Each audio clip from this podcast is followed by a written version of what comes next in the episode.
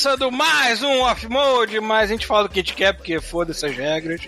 E presente está o Pito. E eu estou em Brasília. Olha aí. Cara, eu acho que hoje vai estar cada um numa cidade. Hoje é a primeira vez. E se o Chuvisco entrar, vai ter mais um país aqui no, no meio. Sei Cara, lá. se, se- olha só, eu em Brasília, Rafael em Petrópolis, tu em Vancouver, o Chuvisco em Denver e se entrar o Thiago O Thiago tá na Inglaterra. Te tá garanto. na Inglaterra, Cara, aí eu vai te ser garanto- o God Mode all around the world, né? Não, eu te É, garanto que se, se, se fazer, fizer uma linha entre cada um, sai um pentagrama nessa merda. Certamente, certamente. Vai sair, cara, o Red do meio dessa parada, igual aquela mulher do Fantástico, tá ligado? Você vai fazer o. o, o Como é que é o nome? ah, e vai Como subir. é que é o nome daquelas linhas de energia, né? Ley lines, né? Que o pessoal fala nesses filmes de, de- que tratam de sobrenatural, né? Que tem umas linhas energéticas que cruzam a cidade. É, Se você é. entrelaçar, triangular, tem uma área de que pode invocar o capeta, alguma merda assim, sei lá. Sim, sempre.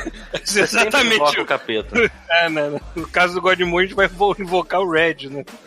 Exatamente. Que é bem melhor Imagina, do que o capeta, o, né? centro, o centro do pentagrama é bem no meio do Atlântico, né? Começa a sair aquela coisa preta surgindo do meio do Atlântico. Olha você, Paulo. Tal qual o Godzilla, né, cara? Olha você. Aquela coisa preta. Que É, filho. pois é. Então, presente Rafael. E o Brioco vai bem, obrigado. Bom, Rafael. Bom, como já falamos aqui, Chuvisco está em Denver, talvez ele entre se o Wi-Fi do aeroporto funcionar. É, Thiago está longe, e na, na Inglaterra, acho que ele nem vai se arriscar a entrar porque ele está passando. Bota no último, por favor. Senão fudeu, ele vai morrer. é porque o ventilador daqui do, do, do quarto que eu tô, na moral, bota ele no máximo, cara. É tipo, tá ligado? Aquela bochecha fazendo. ele se arrastando, é sinistro. Bom, eu só falo tudo e vamos embora pra essa porra.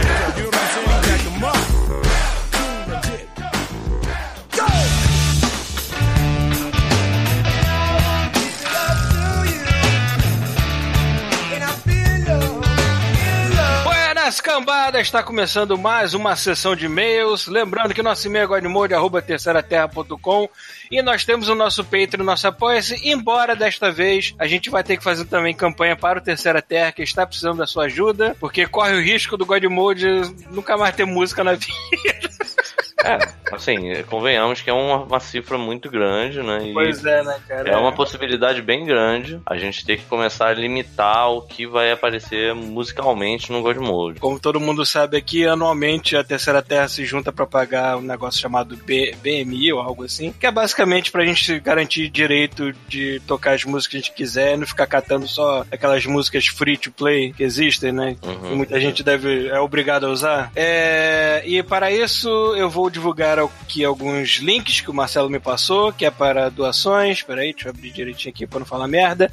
Tem um link pro padrinho, que vai estar lá na show notes, e tem um link pro Colabora. Agora, a gente, todo mundo do Terceira Terra vai fazer episódios exclusivos pra galera que contribuir com mais de 50, com de 50 reais é, pra cima, mas esse 50 é até o fim do ano. Se você quiser pagar de uma vez, tudo bem, tem, eu vou dar um link aqui do PayPal e do PagSeguro que o Marcelo também me passou, mas você pode fazer isso ao longo do ano até dezembro, entendeu? Pode aos pouquinhos, no padrinho ou no colabora, você escolhe, que aí, quando você tiver com 50, chegou na meta, você vai ter acesso a o episódio exclusivo que a gente vai gravar. A gente não sabe o tema ainda que vai fazer, até dezembro a gente pensa. É, a gente já fez isso anteriormente, outros, outros é, podcasts da Terceira Terra farão o mesmo. E é isso, beleza? A recompensa de vocês e a ajuda de vocês pra, pra gente pagar a BMI, a BMI mais um ano e poder usar as músicas, certo? Então, ajuda aí!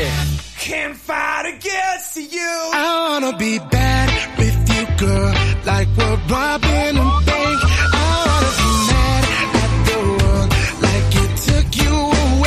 Cara, eu vendi minha televisão lá no Rio e comprei uma aqui em Brasília, né? Hum, E eu consegui uma promoção na Fest, peguei uma televisão 4G. 4K. 4G não, 4K. Eu tô dormindo, desculpa, cara. Ainda tô, ainda tô no meio do caminho. Eu comprei uma TV 4K e ela é mágica. Ela me escuta falar e ela me responde. Tipo, diabo. Hum. É como se fosse uma divindade no meio da minha, da- do meu quarto. Eu pego o controle remoto, aperto um botão e falo assim: pornografia. Não, mentira, não faço isso. Mas você tem tipo uma busca integrada. né? TV, Tipo, porn. É, é incrível. Eu tô. Ela responde, Aqui. Which Tipo, one, tem- sir? Which kind of porn you Which kind of porn, sir? do you prefer? Enfim, Dwarfs assim, and tá- Dunking?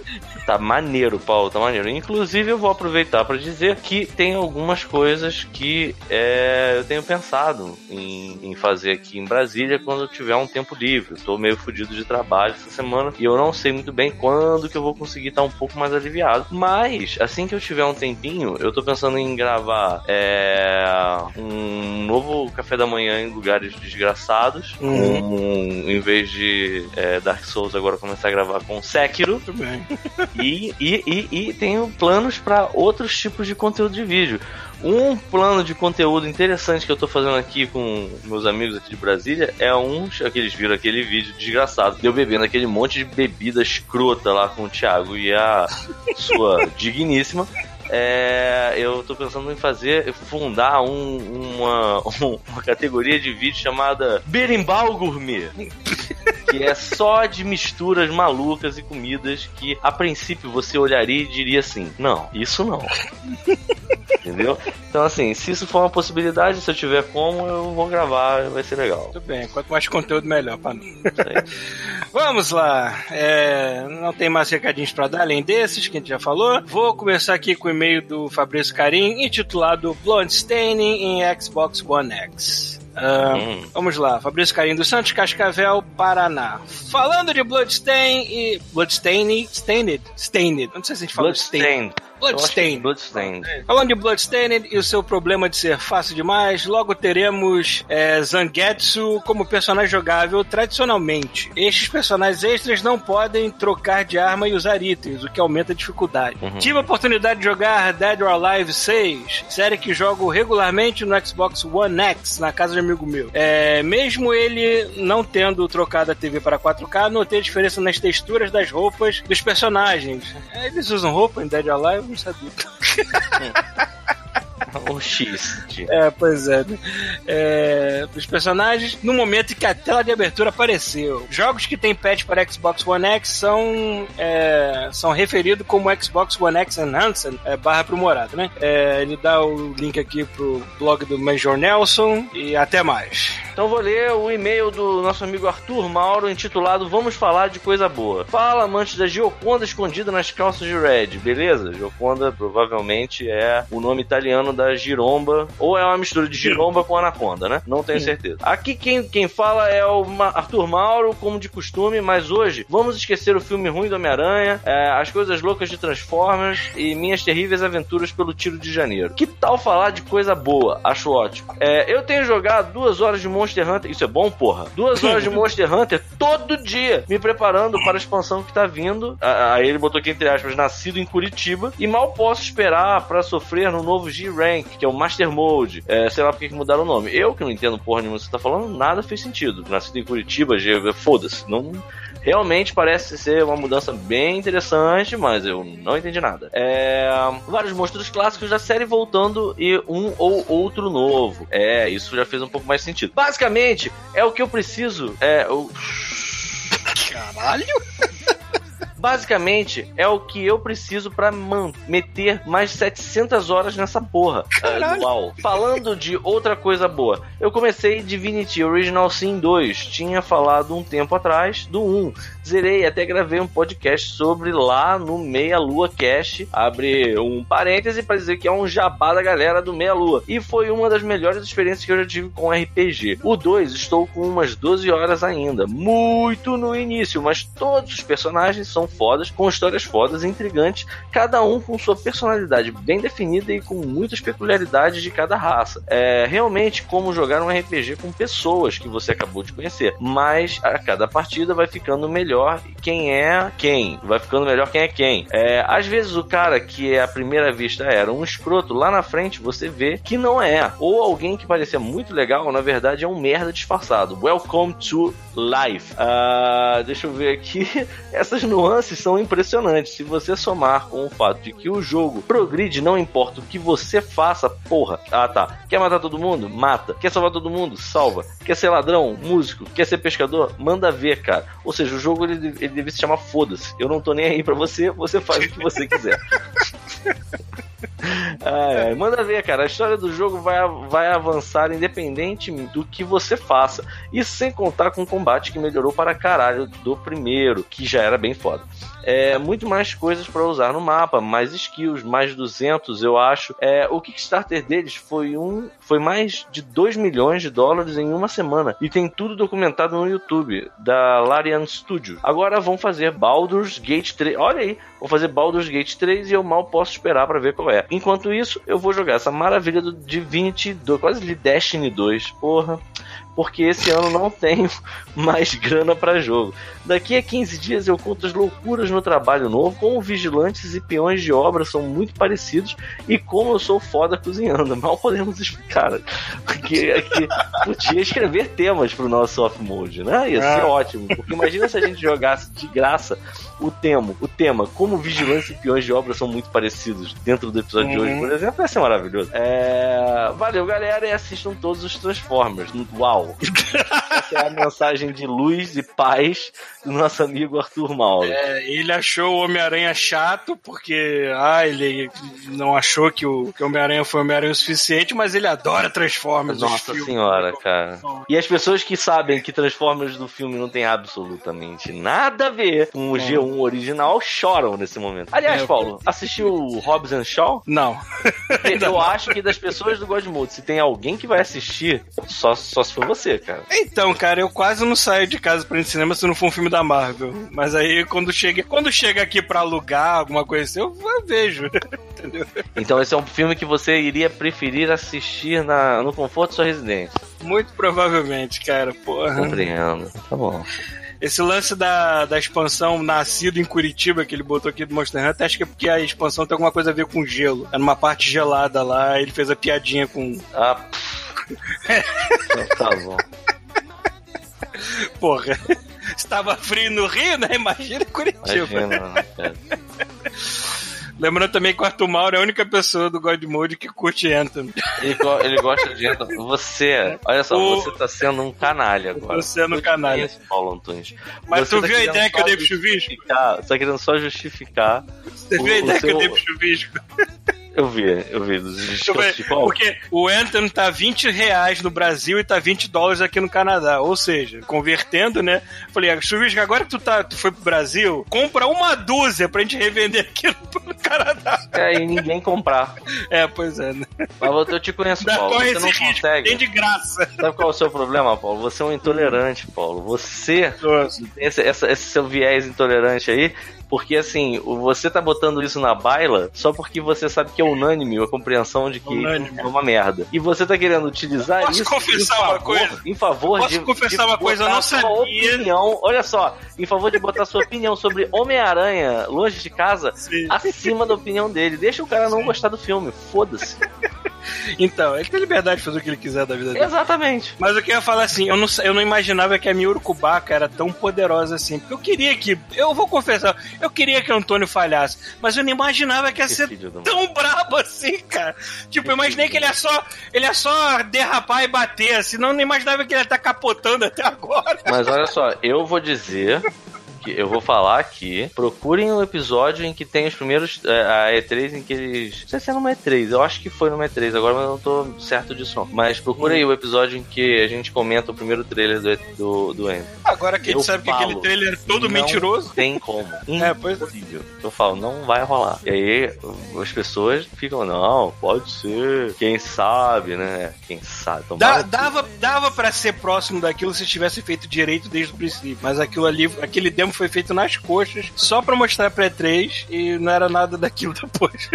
Exato. E aproveitando que a gente tá falando desse gênero maravilhoso que são dos multiplayers, é, shooters, né? E, e, baseados em interação online, é, eu faço aqui um, um, chamado selvagem ao Machine!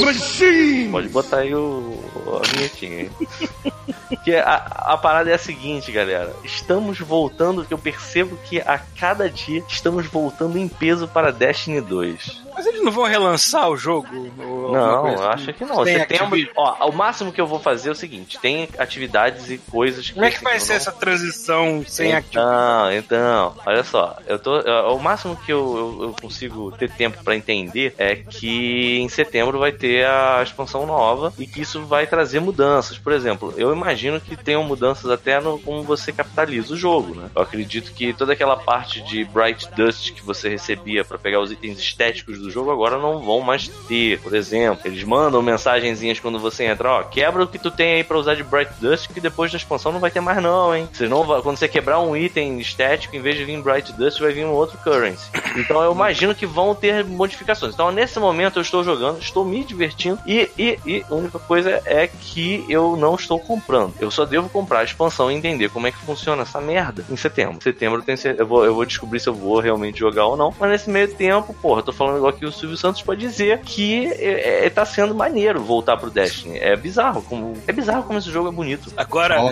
agora, que eu- agora você chegou, porra! Agora na melhor hora. é a melhor hora possível. Agora Sabe que, que a gente agora tá que a gente tá falando, falando Rafael? que, Ah. que o, pai, o pai abusivo do Destiny saiu de casa, né? Agora. Como é que é? O, o pai que batia no Destiny saiu, né? Foi Ah. Isso é uma coisa interessante de perceber também, né? Porque tem muito esse papo aí de que, ó, a culpa do Destiny ter problemas é da Activision. Agora a gente vai ter Não, certeza de que é Ah, isso aí, mano. Agora a gente vai ter Acabou. certeza de que é a culpa. Agora acabou. E aí, Band? Qual é? Vamos ver como é que vai ser, hein? Então, é, e é isso, galera. Eu acho que. Não tem mais algum e-mail? Não. Ah, Por isso que eu tô beleza. deixando tu falar Cheguei aqui. na hora de começar o podcast, ótimo. É isso aí.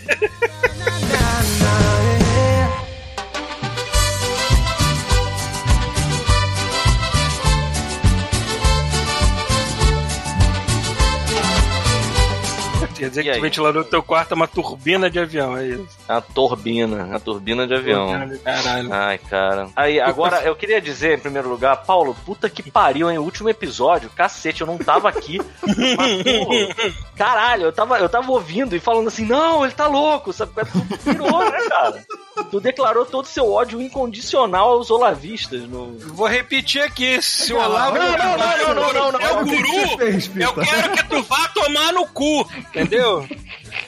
Tá Se bom, você bom. segue uma anta daquela e você Eu acha sei, que é Paulo. gênio, você Tá é um idiota e merece se fuder nessa vida. Porra! E os Quero ver, quero ver realmente aparecer um olavista aqui falar, eu sou olavista, bater no peito, com orgulho, falar pra mim. Quero ver. Então, se você é olavista e você tem o direito, você que tá ouvindo o Godmode e é olavista, é terraplanista, você tem o seu direito à réplica. Então, assim, se Sim. você tá ouvindo, você pode Por falar fa- pra gente. Cara, por favor, eu estou com as mãos juntas aqui. Dê sua réplica, por favor.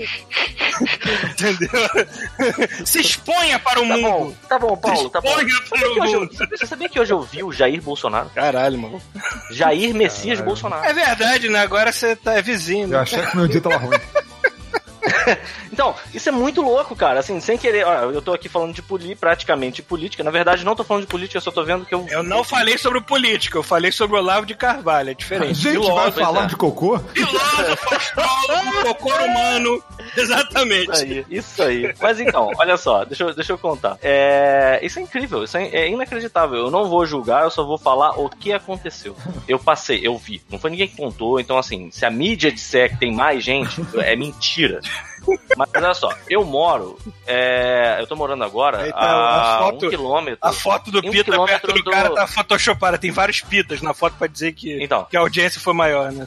Eu moro a, sei lá, um quilômetro no máximo do parque da cidade. Então, olha Hum. que vida maravilhosa que eu tô tendo agora. Eu estou andando de bicicleta, eu estou fazendo exercícios, seus viados. Tá tem noção disso? É muita coisa. Aí é mole, não tem ladeira, porra. pode crer, pode crer. Eu tendo essa vida saudável, segundo o Rafael, não adianta de nada, porque aqui, aqui só não tem ladeira. Mas, na verdade tem. Mas aí eu, eu tava andando de bicicleta pelo parque hoje de manhã. Hoje é dia. dia- 10. Hoje é dia. É isso? É 10, de, Aham, 10 de é. agosto? Isso. Isso. E assim, é, comecei a ouvir a voz de Jair Messias Bolsonaro. Caralho, maluco. Ah, eu pensei, não é-. Aí eu comecei a olhar helicópteros. Aí eu fiquei, não é Hum. possível. O que que tá acontecendo? Aí ele tava, tipo, num carro de som. Ah. Ele tava num carro de som, falando assim, pra umas 200 pessoas, no máximo, e fazendo o discurso dele lá. Como se ele tivesse em campanha, entendeu? É inacreditável. Ah. Nosso presidente é inacreditável. É inacreditável. Assim, como se. Eu vou falar de novo porque é incrível. Como se ele estivesse em campanha, sacou? Só que pra Uhum. 200 pessoas, em Brasília. É. Eu fiquei assim, é isso aí, maluco. É aqui que eu moro. Não, cara, inacreditável é o pé grande. Tá bom, é. É. Tendo dito isso, tendo dito isso, olha que loucura. Eu tô, assim, olha, viu? Eu tô em Brasília, cara. E aconteceu muita maluquice na vinda pra cá, cara. Vocês não têm noção da quantidade de doideira que, é, assim, eu faltei o último episódio, inclusive, né? Porque eu tava me.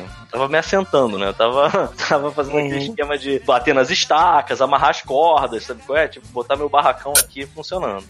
E. Em breve estarei fazendo algo semelhante. Ah, é? Por quê? Você tá indo pra onde? Eu vou me mudar de casa, não de cidade. Não vai ser radical que nem você.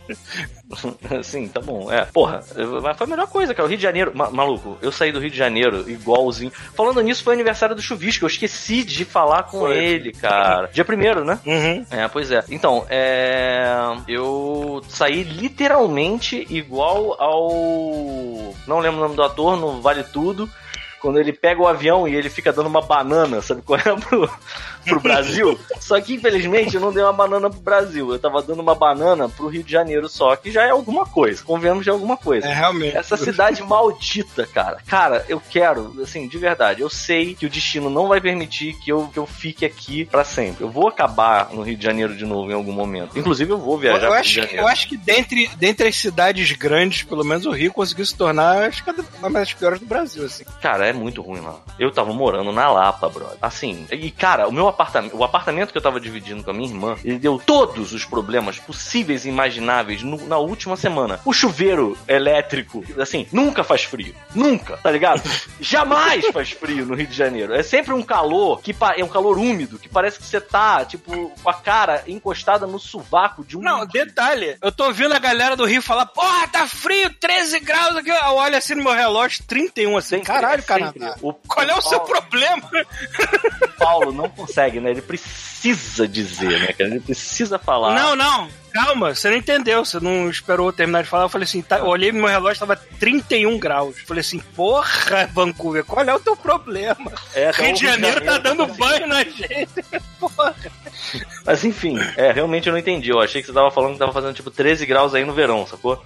Não, Que ia ser maravilhoso. é que o verão aqui chegou atrasado. Já era pra ter tido essa quentura pelo menos dois meses atrás, mas verão aqui se atrasou. né? Aqui eu peguei, aqui em Brasília, por exemplo, eu peguei 13 graus também uns Uhum. dias atrás. Fez 9, a mínima de 9 graus é, à noite, no caso, né? Mas, porra, já é, já é uma parada que um ser humano consegue se vestir, né, cara? Não é como se você tivesse que andando de sunga pra ir pra porra do seu trabalho. Mas, enfim, aí a gente finalmente chegou, né? O, o- o tão, queri, tão bem quisto inverno no Rio de Janeiro.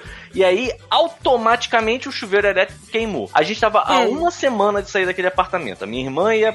Foi o momento, né? Decisão total. Porque minha irmã falou assim: achei um apartamento na frente aqui, só atravessando a rua. Eu falei: foda-se, eu não aguento mais.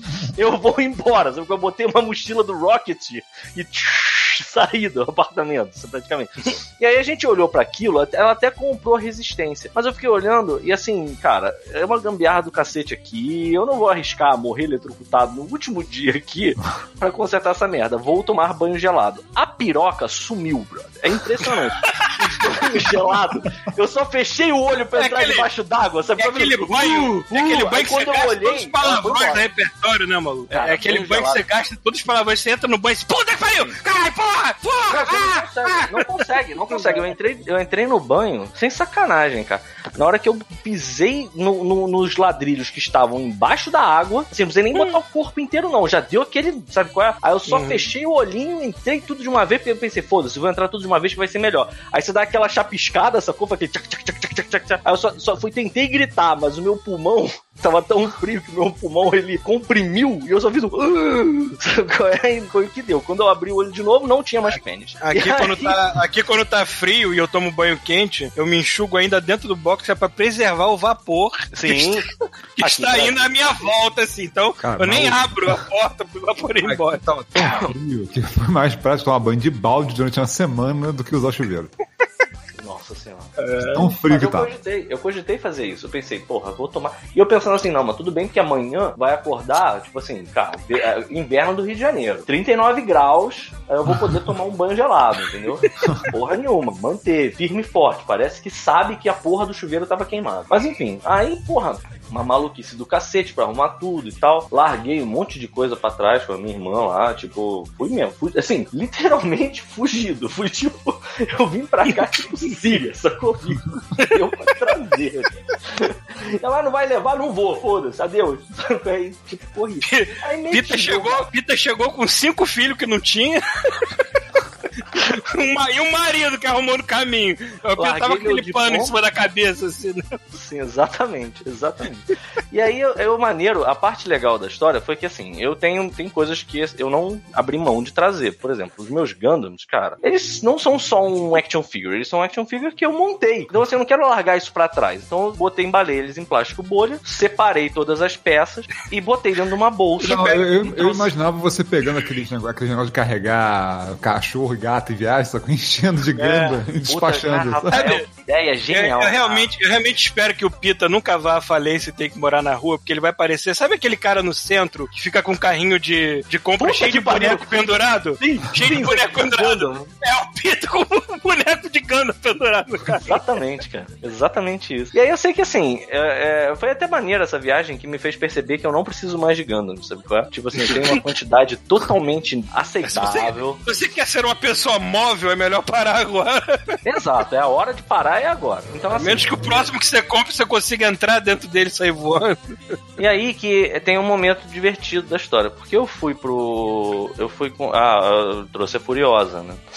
Que tava com o cu, sabe qual é? Tipo, ela pegou o cu dela, tirou, colocou num envelope, fechou o envelope, sabe qual é? E, e guardou, mano, porque ela tava uma seda, ela nem me ameava que ela pensava assim, cara, fudeu, eu nunca fiquei tanto tempo nessa caixa. Aí nisso, quando eu entrei, ela tava miando dentro do Uber. Na hora que eu cheguei no aeroporto do, do Internacional do Rio de Janeiro, tem isso, eu vim do, do Galeão, né? Na hora que eu entrei no aeroporto, que ela viu aquele lugar, ela pensou assim: agora fodeu. Eu fico imaginando, porque deve ter sido o, o mais próximo do, do Harrison Ford entrando na Estrela da Morte, né, cara? Pra pensar, o gato, ele tem a vida dele toda dentro de um apartamento. Ele mal sabe o que é o mundo lá fora porque ele foi castrado, tá preso dentro de um, de um cubículo durante anos da vida dele. E aí ele entra no galeão, brother. O bicho entrou, eu só vi ela olhando pelo, pelo, pela janelinha de cima da caixinha e pensando, é, nada de bom vai acontecer. Mal sabia ela que tudo de bom ia acontecer. Mas enfim. E aí, na hora que eu fui entrar, o que que acontece? Eu tenho um dos meus robôs, é aquele Saikozaku. Hum. Não sei se vocês já viram esse, que ele é tipo um robô dos inimigos do Gundam, né? Aquele robô que tem um olho só. Só que nas costas dele, ele tem tipo três foguetes auxiliares. Como se tivesse. Como se alguém tivesse assim, cara, tu precisa chegar muito rápido no, no lugar. Você está no lugar A, você precisa chegar no lugar B. Só que você precisa chegar mais rápido do que a gente tinha previsto. Então a gente vai amarrar um foguete no seu rabo e você vai chegar lá mais rápido. No caminho, tu joga isso pra trás. E é um foguetão mesmo, parece um consolo. E aí isso tava dentro da minha mala, né? De mão. E aí, assim, foi muito louco, porque quando eu entrei, primeiro que assim, eu, eu não sabia disso. Eu tive que tirar a Furiosa, fora toda a burocracia, né, de veterinário, burocracia e dinheiro que eu gastei com veterinário, vacina, é, antipulga, é, anti, é, antiverme, sei lá como é, vermífugo, antiverme. antiverme. Mas enfim, tava a caixinha dela e tal, e aí eu tava mais preocupado com ela do que com as minhas coisas físicas, evidentemente, e aí assim, na hora que você passa, você tem que tirar o, o animal de dentro da caixinha e passar pelo detector de metais com ele no colo. Eu não sabia desse detalhe. E foi a hora que deu muita bagunça, porque eu passei a mala que tava com a porra das, dos torpedos lá do, do, do... Cara, é um negócio bem escroto. É, é assim, se tiver como, eu vou ver se eu mando uma foto porque é uma parada bem escrota mesmo. É um cilindro preto com uma É. faixa branca e umas coisas escritas. Então ele total parece uma bomba. É, se não Então, for uma assim- bomba, se não for uma bomba, é um dildo, né? O que, que é pior? Exato, eu não sei o que, que o cara pensou na hora que ele mandou eu parar. Eu não sei se ele pensou que. Eu acho que pela sua segurança era melhor que fosse um dildo. Então, e eu não tenho certeza também. Eu, eu só fiquei entendendo. Eu só comecei a ponderar nos, no- nas coisas que tinham acontecido, de fato, depois que eu já tinha passado de tudo. Porque foi tudo muito bagunçado. Mas o que aconteceu? Eu passei a mala que tava com o dildo e a- o cara pediu pra eu tirar a Furiosa de dentro da caixinha de caixinha dela e passar com ela pelo detector. E aí, na hora que eu, que eu tava fazendo isso, eu ainda fiquei assim, eu falei, cara, precisa mesmo, porque se eu tirar ela da caixa, tem uma chance dela tentar fugir, vai ser uma merda. Aí ele falou, não, você tem que fazer isso. Aí eu tirei, ela foi mais calma do que o normal, mas apitou. E aí, quando apitou, eu lembrei, ah, sim, tem uma chave no meu bolso. Não, era o celular. Tem o celular no meu bolso da frente. Você pega aqui pra mim. E aí o segurança tava botando a mão no meu bolso pra tirar o celular, e aí começou a acontecer um negócio na esteira. E aí a mulher começou a olhar pra ele, fazendo tipo quase como se ela tivesse fazendo uma parada daquela do japonês, que quando diz não, sabe qual é? É, não era bem isso, mas era, ela tava dando um sinal pra ele que eu reparei. E aí o cara tirou meu celular, aí ele segurou o celular e falou assim: Eu preciso que você bote seu gato no lugar e explique pra gente umas coisas que estão na sua mala. Não falou desse jeito, mas ele falou assim: tipo, é, vai ali que a mulher quer falar contigo. Aí tá, e aí eu reparei que ele tava com a mão dentro do paletó. Aí eu fiquei pensando, deve ter achado que era uma bomba ou um puta de um dildo, não sei, sabe? A mulher pediu pra eu tirar e tava embalado em plástico bolha ainda por cima. Então foi uma situação que, assim, sabe quando a galera dá aquela pescoçada pra ver o que, que é que eu tava carregando? E aí eu, não, é um brinquedo. Aí, nego, um brinquedo. Aí eu, é, de um robô. Aí, nego, tá. Aí eu tirei essa merda lá de dentro.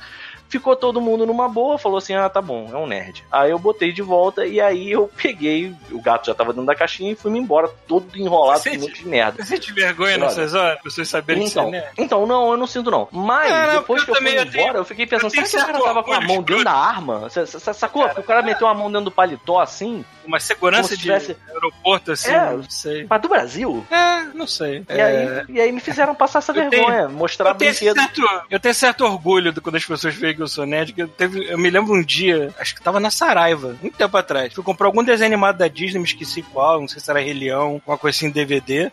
E falaram, a mulher perguntou casualmente: Ah, é pra seu sobrinho, seu filho? Assim, não, é pra mim mesmo. Ah, eu canso. Loja de brinquedo, lembra, Paulo? Aquela loja... Lembra aquela loja de brinquedo no shopping da Gávea? É sempre isso. a É, gente tinha ia lá. a mulher já tinha até mal. aceitado já, cara. Não, isso é pra quem? Isso é presente? Eu, Não, é pra mim mesmo. Então tá bom. Mas, mas eu não sinto vergonha disso não, cara. Eu só fiquei mais preocupado porque eu, eu sabe qual é? Depois que eu vi, eu tava muito... Eu, eu, eu cheguei a cogitar a possibilidade de falar, não, isso é pra prazer sexual. E aí, na hora, eu pensei, melhor não. Aí eu não falei. Ai, ai, mas enfim. Mas Eu final não uma explicar que foda. fosse de pouco na tomada, né? Pois é. Mas no final das contas, a viagem foi ótima. A Furiosa não fez nem. não deu um mi. Um, não deu um pio dentro do avião. Chegou aqui em Brasília, eu tô na casa da minha avó, né? Pelo menos durante alguns meses eu vou ficar aqui com ela. E aí, conforme for, se as coisas melhorarem, eu vou ver se eu alugo alguma coisa pra mim. Mas aí nesse meio tempo, cara, a Furiosa, ela saiu de um apartamento que tinha uma cachorra completamente insana e outro gato que tava, tinha a intenção de meter-lhe a porrada toda vez que, que eu olhava pra ela. Cara, ela chegou aqui, percebeu que não tem nenhum outro bicho, é uma casa enorme. Aí, a minha avó tem um. Tem, assim, a, ca- a casa é grande, então tem três quartos. É, tem um quarto e uma cama de casal que a minha avó não usa porque ela diz que é muito frio, não gosta, tal, as coisas dela estão lá, mas ela não usa. Eu tô num quarto, minha avó tá no outro. Adivinha quem tá na cama de casal, filha da. O Hum. gato, maluco. O gato dorme na cama de casal. Ela tá ótima aqui, entendeu? Tá aqui se lambendo, inclusive. Tipo, tirou a sorte grande. É capaz de eu sair daqui quando eu for pro outro apartamento, ela não querer ir comigo e me largar. Mas tudo bem, é a vida. Uhum.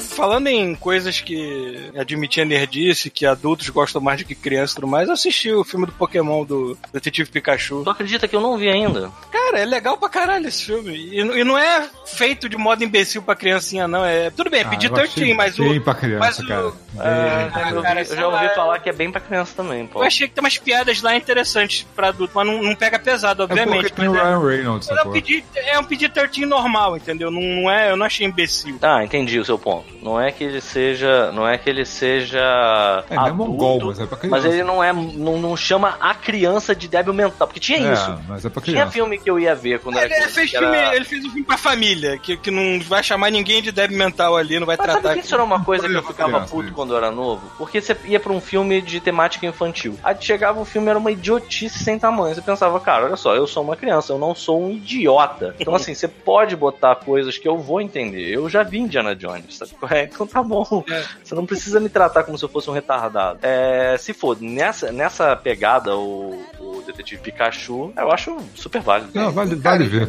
Em é, termos de. tipo, É, é porque assim, todo mundo sabe que a adaptação de videogame pra filme é meio que uma maldição. Então eu posso dizer que os dois melhores que eu já vi até hoje foram Uhum. Silent Hill e esse agora. Esse é muito boa ideia. Assim, eu não vi o filme, mas sem ter visto o filme, não preciso ter visto o filme pra deixar claro a minha opinião de que a ideia de fazer um filme em que tá tudo estabelecido, ter uma história que não depende de você É. explicar porra nenhuma, é sim, é ex- exatamente isso que tem que ter, cara. Não precisa Não, tem muito, tempo. tem mano. muito diálogo de. Como é que eles chamam? De exposition, né? O diálogo que conta mais ou menos como é que é o mundo, dá uma explicada. Rola isso, mas não, não soou pedante, entendeu? E mesmo a pessoa que. Eu entendo muito pouco de Pokémon, não sou Até fã nem porque vamos nada. convir que quem não sabe quem é o Pikachu não mora nesse planeta, né, cara? Exato. Pois é, tem essa. Pikachu Convenhamos que, é o convenhamos que as- a- os ícones mais carismáticos e conhecidos hoje em dia é, são da Nintendo, né, cara? Isso é muito bizarro. Tem noção disso? O Super Mario hoje em dia é muito mais é, reconhecido por crianças até 5 anos do que o Mickey, por exemplo. O que é uma doideira pra gente que nasceu nos anos 80, né?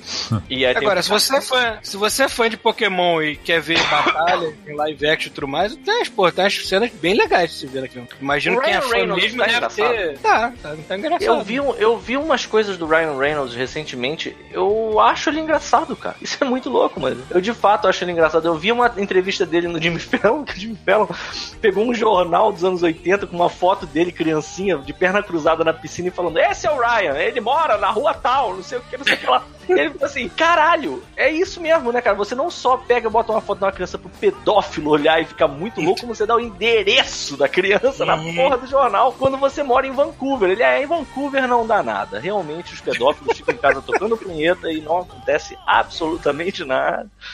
Olha, que aqui eu vejo muita gente de van branca, hein? O que que você vê aí? Muita gente de van branca. Aí é perigo. É perigo. Eu tinha entendido outra coisa, mas realmente van branca é complicado. Eu Ah, fico é. imaginando como seria, agora que a Disney comprou a Fox, como seria um filme onde você juntaria o Deadpool com o novo Thor, né? Porra, esse é Um Thor, legal.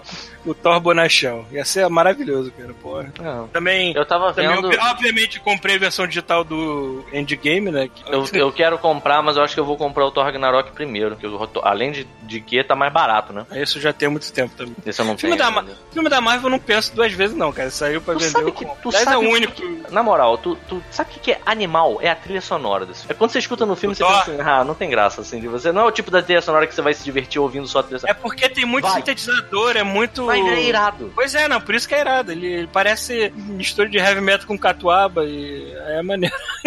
Nossa senhora, não, ele não parece isso.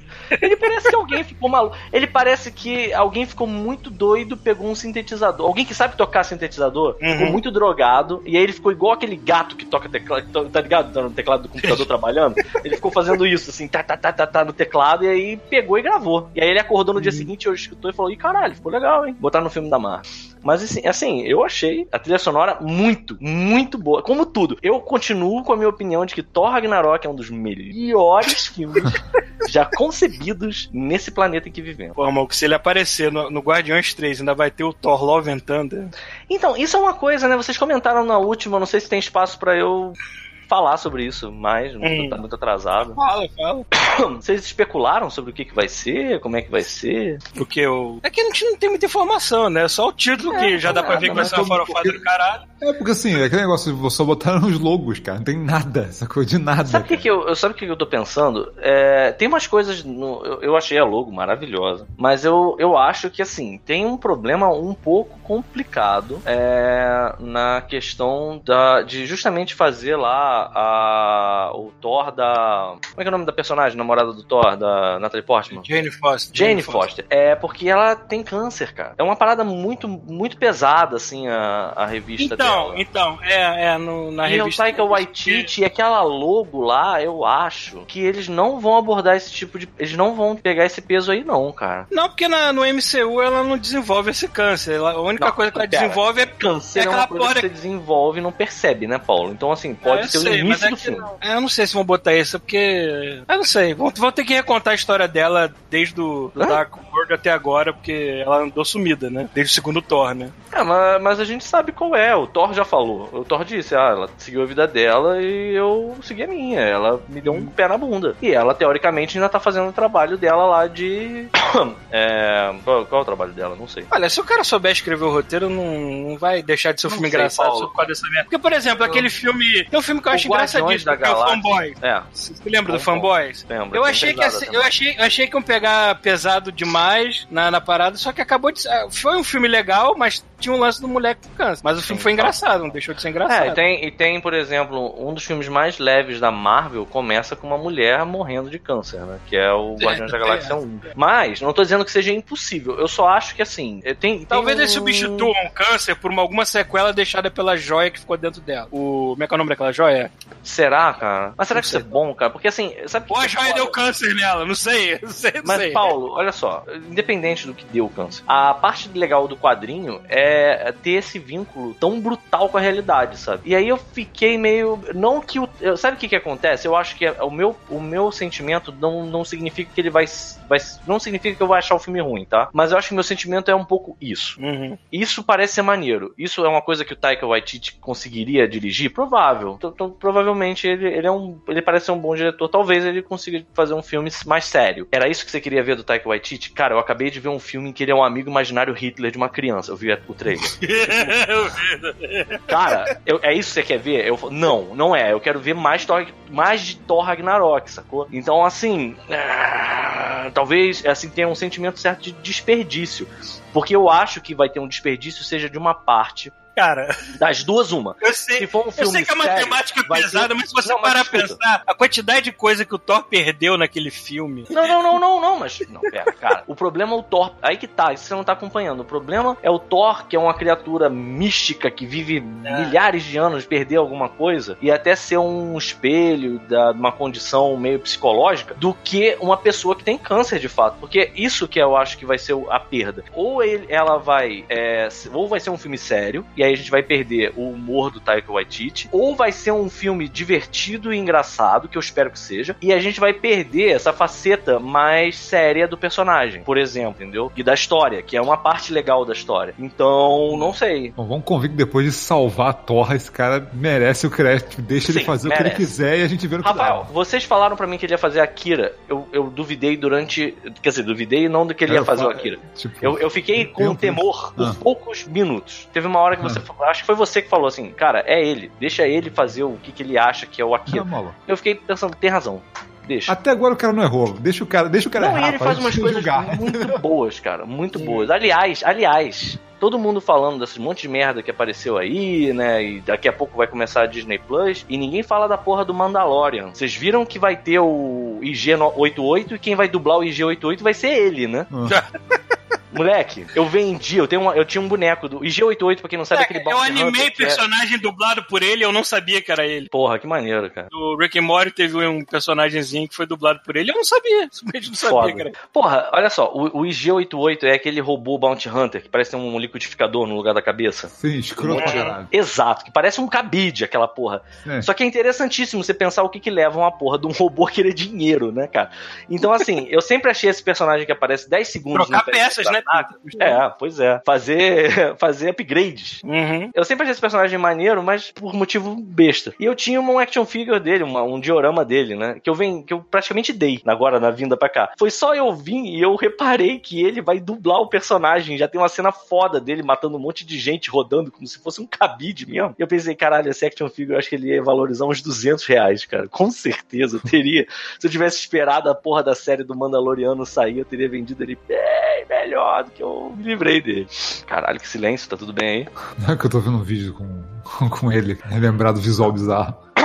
Vocês viram o trailer desse, desse Mandalorian? Não vi nada. É, eu achei que pode ser uma das melhores coisas que já fizeram de Star Wars em muito tempo. Eles vão obrigar a gente a assinar mais uma porra do serviço, né, cara? Já era, já é Ah, eu vou, que- esse eu vou assinar mesmo. Não teve, ni- não teve nenhum conteúdo da Marvel que eu não tenha achado interessante lá naquela, naquela conferência. É, não é só isso, né, cara? É, é Disney, então assim, Disney é muita coisa, cara. É Sim. muita coisa. Então não tem muito, muito como escapar, né? Sim, sim, exatamente. Cara, eu não sei, eu, eu, eu, eu, eu quase, assim, a a coisa é tão. fui- Acho que essa fase 4 foi, foi apresentada de um jeito tão bem feito que eu quase não fico chateado de não ter tido nada do Quarteto, quase nada do Então, Quarteto Fantástico. e ainda nada tá do vendo a. Disney É, porque 23 tá muito aí. recente, né? Não, porque tá muito recente, cara. Vai demorar. Tá É, assim. sim. Não, mas também tem essa. Ele devia estar segurando coisa pra D23 que tá, tá vindo aí. Ah, sim, mas não, Ah, do, verdade. do- mas não do quarteto dos X-Men, né, cara? Tipo, porque os Não caras sei. já. Porque antes Nem que seja um logo, não sei. Então, mas antes eles comprarem e terem as licenças de volta, sacou? É, já tinha outra fase da Marvel toda planejada, sacou? Não vão de repente no meio da fase É, quebrar não. tudo que eles estão fazendo, sabe? Deve tacar isso pra fase 5, da galera tá é, escrevendo. lógico, né, cara? É, não, vai levar tempo. Tá até começando a escrever. É. tipo, imagina, um, tem, tem o quê? Um- Nem um ano, né? É. Os caras acordar do, do, do nada. ficou- tirar roteiro do muito tipo, tempo não no limbo assim. essa compra, se saiu ou não também. É. Eu acho que quando, ent- quando entrou a possibilidade de que ela ia comprar, já deviam estar contratando algum roteirista pra começar a pensar em coisas já. Kevin Feige não perde tempo, né? É, mas esse meio tempo vai ter coisa pra caralho, que os caras vão produzir a parada. tipo, é padaria agora, mano. Padaria Disney. Esse lance de, de ter muita coisa, eu, é, tipo, acho que vindo da Marvel não tem problema, porque a Marvel é um, porra, é vasto pra caralho, tem personagem, até dizer chega. Eu- eu- a gente sente esse problema quando é Star Wars, porque Star Wars eles realmente espremem certas coisas assim. E às vezes pode ficar demais, não sei o quê. Mas Star Wars também tem essa, né, cara? Nego não pode errar uma vez que a porra da franquia, todo mundo já começa a brochar por algum motivo. Não, pera aí, mas não é errar uma vez. Porra, É. no mínimo três, né? Foi que- Pois é. Apesar de que eu tenho que admitir um negócio que eu sei que muita gente vai pular agora, até porque não é. A, a minha percepção dos filmes de Star Wars é sempre muito flutuante, né? Mas eu vi de novo. Meu primo não tinha visto Han Solo, né? Ah. Aí eu vi de novo o filme. Cara, tirando o lance lá dele. É... Spoilers, ok, galera? Quem não viu Star Wars, eu vou falar spoiler. É, tirando o nego chamar ele de Han Solo porque é o Han sozinho e o Darth Maul no final que ele precisa. Cara, ele. Ridículo, cara. Que ele levanta, tira o capuz, fala com a voz. Aí, cara, não sei se você entendeu que eu sou o Darth Maul. Aí ele puxa o sabre de luz. Aí ele acende o sabre de luz dois, o duplo, e ainda toca Duel of Fates, cara. Só falta aparecer embaixo dele. Sabe quando o monstro. Sabe quando o monstro gigante japonês aparece? É, Você title se card, lembra mano. de mim? Darth Maul. mal. Aí, aí corta e mostra assim, é do primeiro filme, tá, galera? Sabe, tipo, porra, fora essas duas coisas, eu acho. Aparece o asterisco, né? Aí no canto tem o quadrinho explicando assim, edição tal, o filme tal. Eu realmente, eu realmente, fora esses. que parece muito alguém que foi tentar. Sabe o que que é bizarro? A gente comentou isso aqui. Os diretores do Han Solo que foram quicados, foram chutados da produção, eles foram pro Spider-Man and the Spider-Verse e fizeram Hum. aquilo. É. Cara, não é. É. pouca merda que os caras fizeram. Eles fizeram o melhor filme de Homem-Aranha e E nego tu tá viu que de todos os tentando. filmes do Homem-Aranha é o que teve a menor bilheteria, né? De todos. Esse É, de todos a história ainda é o que teve a menor, me- menor bilheteria. É porque um- animação, cara, tem é muita gente que- demais. Tem muita gente que deve ter achado que era pra criança e não foi ver Ah, porque era cara, animação. é, animação. Gente, isso é injusto demais. Esse desenho é muito injusto. bom, cara. É injusto, você tem animações aí que são mil vezes melhores que muito filme live action, só que você ainda tem uma categoria no Oscar que é pra animação, que é pra não misturar com as outras. É, isso é muito louco, né, cara? Quando é que a gente É. vai ver animação? É, É que nem animação é que nem Não, filme estrangeiro. animação, alguma animação já concorreu com o melhor filme, eu só não lembro qual. O, o Bela Fera. que isso- A Bela Fera. Bela Fera. Indicado Mas, é, cara, melhor. essa, essa lance do remake da Disney em 3Dzão, sacou? A galera, É. Tem muita gente que não, não ia ver os desenhos da Disney, que do nada falou, vou ver porque agora é filme, sacou? Entre aspas.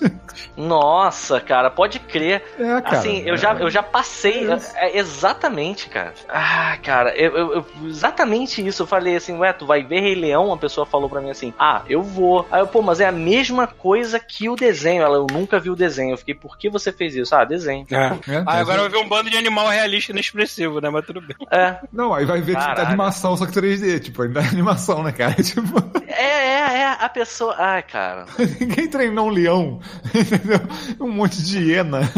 um leão pra andar atrás de um javali. Sabe, Caralho. sabe o que que esse... da puta. Sabe o que, que esse Rei Leão tem de mais adulto do que o desenho? Que o Puba fala peido ao invés de cortarem a fala dele. Mais nada.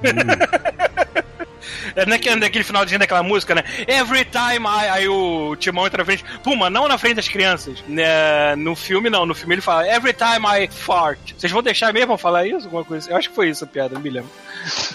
Que Maneiro. ele fala peido, né? Assim, ah, grande merda. Ficou adultão o filme agora. É, né? Nossa. que maduro, muito maduro.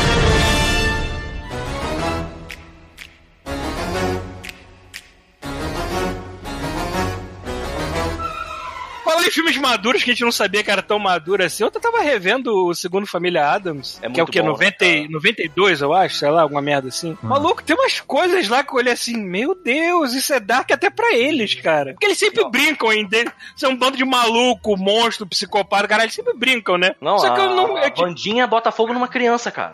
não, ela, ela vai botar fogo na criança, mas é interrompida, né? Não, eu não, acho. eu acho que Não? não, cara. Se você, Não, você não só, me lembro, você não me só lembro. não vê. Ah, tá, A verdade. criança grita e, e É verdade. Mas Mas, é cara, você bom, sabia eu que no, filme no filme, bom. no filme eles matam uma prostituta e foda-se. Cara, esse Você se lembra quando, quando tá lá no, na festa de, de noivado do, do Fester?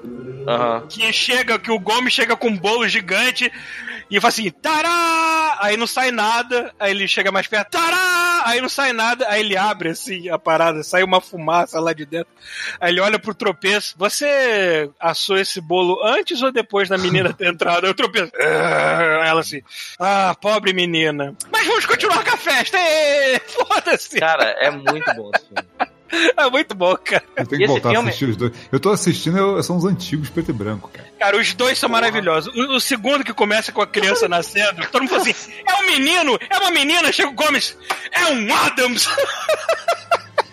Cara, eu vou te falar. É- é- o Rafael tá falando que tá vendo os preto e brancos. Eu acho muito bom a família Adams. E eu sei que esse que eu vou falar, ele é o bootleg da, da família Adams. Mas eu Ah. adorava a família. Monstro também, cara. Eu achei que você ia falar do pornô, sei lá, família merda. Não, cara, para, sai. Você tá ligado? A família Monstro é aquela que tem o, o Aham.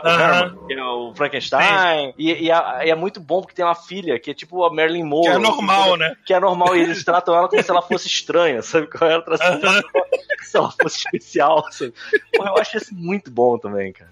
É que nem o. Olha o nome do, da- da- do bebê, né? Que nasce no segundo familiar, é Pilbert. Porque ele nunca vai atingir a puberdade de verdade, né? É Pilbert. Nossa. cara. Aí, que ele já nasce com o bigodinho, né? Aí quando O ele fica doente. Ele... Filme? O nome desse filme em inglês não é Família Adams 2, né? Não, é, Adam, Family Adam Adams Famous Values. Velhos. Velhos. Ah, Isso é muito foda, cara. Esse filme é muito É, o bebê, quando ele fica doente, mais lá pro final do filme, ele, ele fica loirinho, cabelo encaracolado e bochecha rosada. Não, o desespero Quando- da família é isso. Sim. Ele tá ficando doente porque ele tá ficando normal, cara. É, É muito louco, cara. aquele summer camp é maravilhoso, né, cara? e é Que muito só, doido, porque é assim. só gente branquinha preconceituosa e tu bota Vandinha lá Cara, no meio. é muito bom ver aquela merda dando errado, né, cara? E é muito foda, porque assim, a. Acho que esse nome dela é, é, é sei o que, Rich, né? Como é que é o nome dela? A atriz? Christina Ricci. Christina Ricci. Ela, ela é muito criança ainda nesse filme e ela já manda bem, cara. Porque tem a cena em que ela sofre tipo uma espécie de lavagem cerebral, laranja mecânica. E aí ela abre um sorriso e caralho, fica todo mundo. Nossa, eu acho que eu precisava. Eu preferia ela do outro jeito, sabe qual é? Tipo, cara, é muito bom, cara. Esse filme é muito louco, porque esse filme é aquela categoria de filme que você tem a impressão de que as pessoas estão se divertindo fazendo o filme. O primeiro, fa- fa- o primeiro Família Adams, eu acho que não é tanto. Eu até achei ele divertido. Não, eu sei por que eu não gostei do primeiro Família Adams. Eu não gostei do primeiro Família Adams porque tinha aquele jogo escroto do Nintendinho, que era tipo Ah, um tá. jogo que você via de cima, que eu aluguei, perdi um fim de semana com aquela merda daquele jogo maldito. Aí eu fiquei com ódio de Família Adams, e aí quando eu fui ver o filme eu tive ranço. Mas o filme talvez seja bom, não sei. O, cara, o roteiro, ele tem ele tem mais trocadilho e nuendo que um roteiro de 007, né, cara? Porque a hora que a babá chega e é apresentada pro Gomes, né, é- ela fala assim, oh my, what a lady killer. Aí o Gomes, é, mas eu fui inocentado. E, é- caralho! E é o Raul bom. Júlia, né, cara? o Júlia no auge, maluco. no auge, cara. Puta merda. Se Street Fighter não tivesse matado ele, talvez nós tivéssemos visto o filme. Sim, sim. Inclusive tem O uma Gomes- versão horrorosa de Familiar. O Gomes sempre teve essa temática de meio espanhola, assim, meio latino ou não? Ele é algo entre um amante latino e um, um psicopata, assim. Um psicopata, tá? Entendi. Ai, Ele cara. é, é legal que a série original, assim, é tudo preto e branco, mas na época, assim, se você. Eu vi fotos coloridas do set, e o set é tudo tipo rosa, verde, tudo colorido, sabe? Só que foda-se, é filmado em preto e branco, ninguém vê a diferença, sabe? Mas por quê? Eles fizeram isso só de sacanagem ou tinha alguma questão lá, de devia ter- fotografia? Cara, é, devia eles- ter algum eles lance de deviam ter- fotografia, que alguma É, coisa eles tava outros mais de- marcada. Ah, tá? cara, mas tem mesmo. Eu tava vendo É. um filme maravilhoso que é preto e branco, tem uma transformação, que é uma, uma velha, sabe qual é? Ah, E sim, aí, é. Isso, cara, é, muito bom. Isso é muito criativo, cara. Que o rosto da velha fica todo enrugado, assim, do nada você fica, cara, como eles fizeram isso, cara? Sim. E é basicamente, ela tava sendo. Trocar é, lente filmada. pra- Não, não, não. Ela tava sendo filmada e a lâmpada que tava na cara. Ela tava pintada com tinta verde. E a lâmpada Hum. que tava na cara dela tava, era uma lâmpada verde. Na porra da- do, do filme preto e branco não faz diferença nenhuma. Aí o que, que o nego fez? O nego só Sim, tirou a gelatina troca- verde da parada. É, E aí, quando troca entrou a a cor, luz- mas a luminosidade é a mesma, então você não É nota que genial, cara. Genial. É, umas coisas- cara deformando. Maluco, tem, uns, tem um, um- uma- essa, essa criatividade, né, cara, de você pegar o, a limitação da mídia que você tá Mas, trabalhando. cara, a criatividade ela- 99% das vezes vem de limitação, né, cara? Tipo, assim, Exato, exato. Você, se você puder fazer tudo, você não faz nada. Você olha o papel em branco e fala, cara, gosto- isso é o que eu faço. sabe? Eu gosto do Mágico de Oz de 39, que tem aquela. É uma cena muito rápida que ela saindo da casa, ela ainda está em preto e branco, mas ela abre a porta e da porta pra fora tá tudo mega colorido. Os caras botaram em preto e branco, pintaram ela e a casa inteira de preto e branco pra câmera pegar, porque a câmera já tava, já era câmera colorida que filmava do lado de fora. Mas a Caralho. transição fica muito boa, cara. A transição fica muito boa, porque não fica com corte, né, cara? O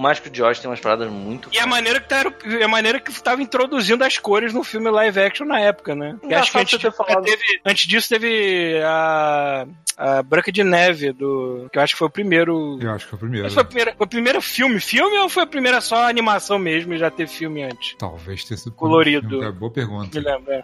É, eu não sei, cara. Enfim. Eu sei que é engraçado você estar falando do Mágico de Oz, porque pouco antes de eu sair lá do, do Rio, eu assisti o Mágico de Oz com o Dark Side of the Moon. Eu nunca tinha feito isso na vida, porque na- quando a gente, a gente descobriu que isso existia, era difícil de fazer, né? Você tinha que sincar é, o, LP ou o CD, se você já tivesse CD na época, com o VHS num ponto específico e ver os dois ao mesmo tempo, né? Hum. E eu fui ver porque eu descobri que tem no YouTube já. Assim, você só bota no YouTube já, tem a versão sincada. E foi uma decepção, porque eu achei que não tem nada a ver. É só você tá assistindo a porra do filme e essa merda tocando no fundo. Tem poucos momentos, assim, que, em que rolam crescendo, assim, perto da hora em que acontece alguma coisa, mas não é nada de muito impressionante, não. Era mó lenda do caralho quando eu era jovem. Hum. Mas eu vi por causa disso e eu ainda acho um filme interessantíssimo até hoje, sabe? Não, o filme feito em 39, cara, porra. Não, e é assim, foda. tem umas coisas que. A ideia, eu não sei, acho que é um, o Mágico de Oz é um livro infantil antes de ser um filme? Ou é um roteiro original? Eu tenho, eu tenho essa, esse lance de que eu fico preocupado em falar que é infantil, que isso é uma parada velha, porque os caras metiam umas viagens muito doidas. Eu não sei, eu acho que era infantil mesmo. Porque tem umas Acho coisas. que era uma série quando, de livros infantis. quando eles encontram o. o. o mágico de Oz, de fato, né? Que eles descobrem que aquilo Hum. ali era tudo uma armação. E o cara, o cara é um trambiqueiro. É só isso, né? Hum. E aí ele vai. Ele, o cara queria uma alma, um queria coragem, né? O outro. é, eu não lembro direito. Uma agora. alma não, eu queria um coração, né, cara? Não, Pô, tinha um que queria. O Homem de Lata queria ter um coração e o Espantalho, se eu não me engano, queria ter uma alma. Não, não era alma, era o cérebro, cara. Um cérebro, um cérebro, isso mesmo, isso mesmo, tem razão. Era uma alma, né? Então, eu quero só alma. Ah, tudo bem. É, mas é isso mesmo, é um Ah, aqui, cérebro. ó. é eu isso achei mesmo. que, ó, Branca de Neve é de 37, mas o Technicolor já existe desde 22. Porra, Nada. eu não sabia que era tão velho, não. Caralho, 22? Então teve muita coisa antes. 22. Puta que mas pariu. long- longa-metragem, assim, grande teve Deve antes? ser, cara, deve ser. Que Ou loucura. era aqueles curtos experimentais, o que? Caralho, que loucura. Não, mano. deve ter longo já. Bom, mas enfim, mas eu sei que assim, no final do, do. É muito maneiro a ideia lá do cara, assim, tipo, vocês já têm as coisas que vocês querem tanto, sabe? É, É, vocês só precisam acreditar que vocês têm, né? Então Uhum. tem toda uma parada filosófica muito bacana pra época, né? E, e falando de filme velho, eu assisti aquele. Finalmente assisti essa porra desse filme, aquele The Rope, né? Que é o festim diabólico do, Ah, tá. do Hitchcock. Vocês já viram esse filme? Não, nunca. Nossa. Não, o que eu tava vendo do Hitchcock eh, recentemente era o Vertigo. Vertigo, né? Sim. É, é o mesmo ator. Tem um ator que tá no- no- nos dois filmes. Que eu acho que o Hitchcock tinha uma galera que ele gostava. protagonista, E... ele protagonista na cara de pateta, não sei. É, ele, ele não é o protagonista do Um Rope. coroinha genérico, né? Então, é, é, assim, é um filme que ele, ele é. Eu tô hoje desmistificando, né?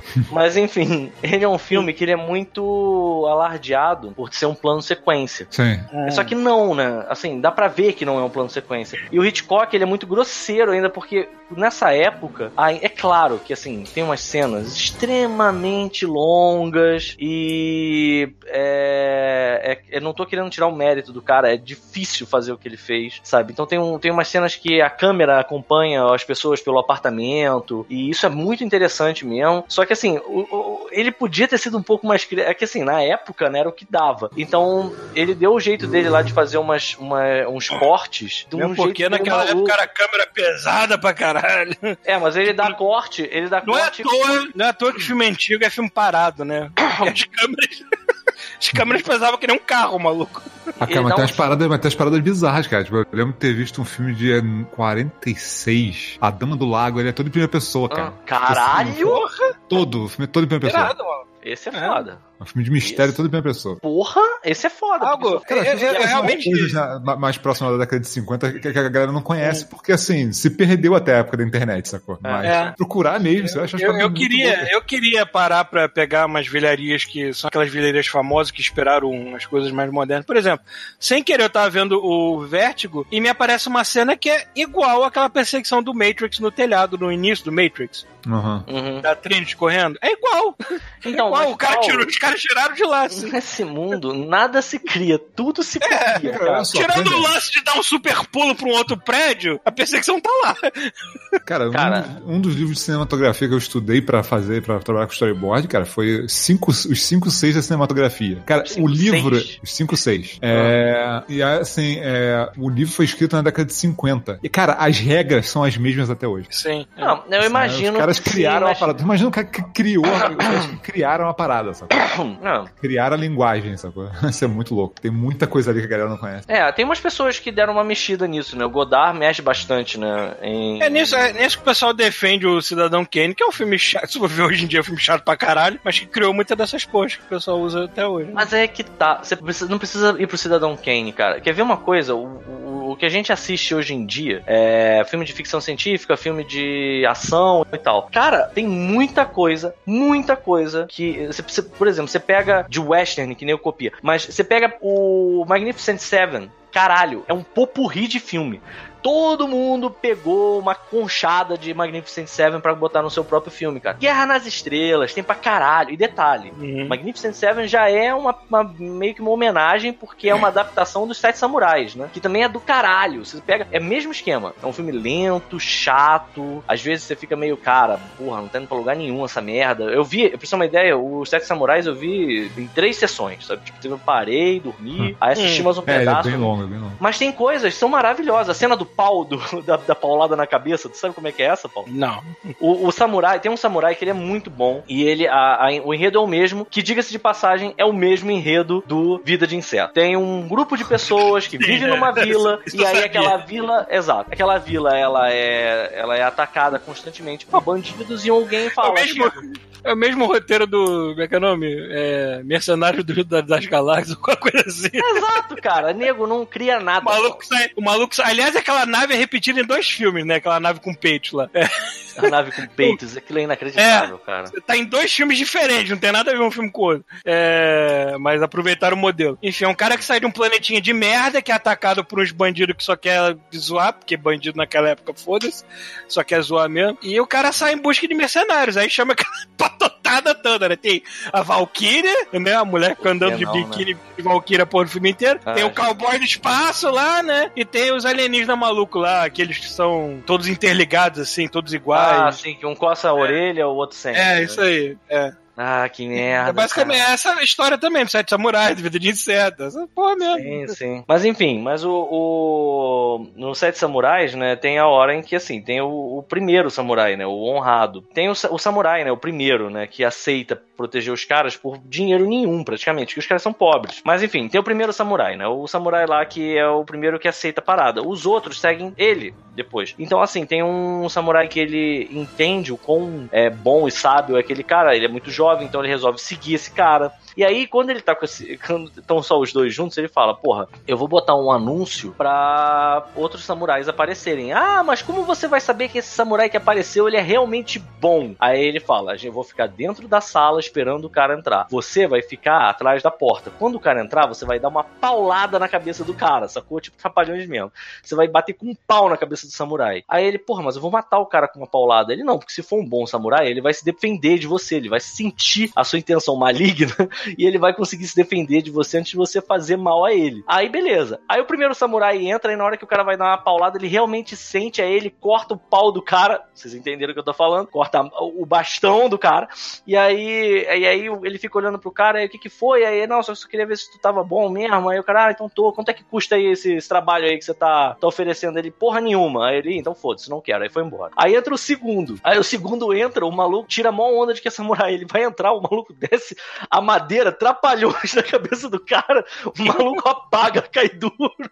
Aí ele fica olhando. É, esse não era bom, não era bom. Aí eles pegam o cara e jogam o cara pra dormir, enquanto ele tá lá, tipo, em coma, e ficam esperando o terceiro. Aí o terceiro ele olha, e aí o samurai tá sentado do lado de dentro, e aí ele faz um aceno pro cara entrar. Aí na hora que ele vai entrar, ele olha pra porta e faz assim: Não, o que, que é isso? O que, que vocês estão fazendo? sabe? Tipo, a cena é maravilhosa, cara. E no final, esse samurai aceita. O cara consegue prever que tinha uma armadilha pra ele naquela porta muito antes de ter entrado. Ele nem precisou se defender, sacou? Então, assim, esse tipo de, de, de cena, você pensa assim: ah, isso aí é uma coisa muito refinada pra época. Porra nenhuma. Tu pega esses filmes, cara, o Bom, Mal e o Feio, por exemplo, tem umas paradas sensacionais, cara. Super, super atuais, sabe? Se você vê, você vê o western hoje em dia que não chega nem no- nos pés, sabe?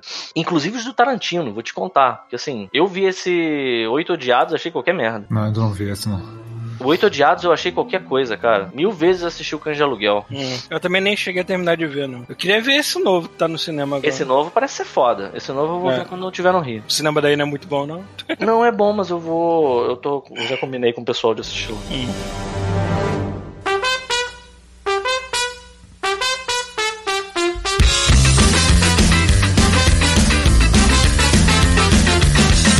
Você viu The Boys, né, Peter? Não. Eu Não, não vi. The Boys, cara. Porra, muito Assistiu? bom. É muito bom, né, cara? Eu, eu tentei ler o Cara, quadrinho, mas eu achei boa, mas pesado duas- demais. Minhas É, duas, é, a série também não é nada leve, cara. É, o, cara, do- desse ano, as duas, minhas duas séries favoritas de heróis. Tipo, de- até hoje. Foi Só o The série Boys- que De todos os tempos. É, o The Boys. desconstrói, né, cara? E o The, Desconstrói. Boys eu tenho, o The Boys eu tenho medo da segunda temporada. Porque pra mim a história podia acabar ali, mano.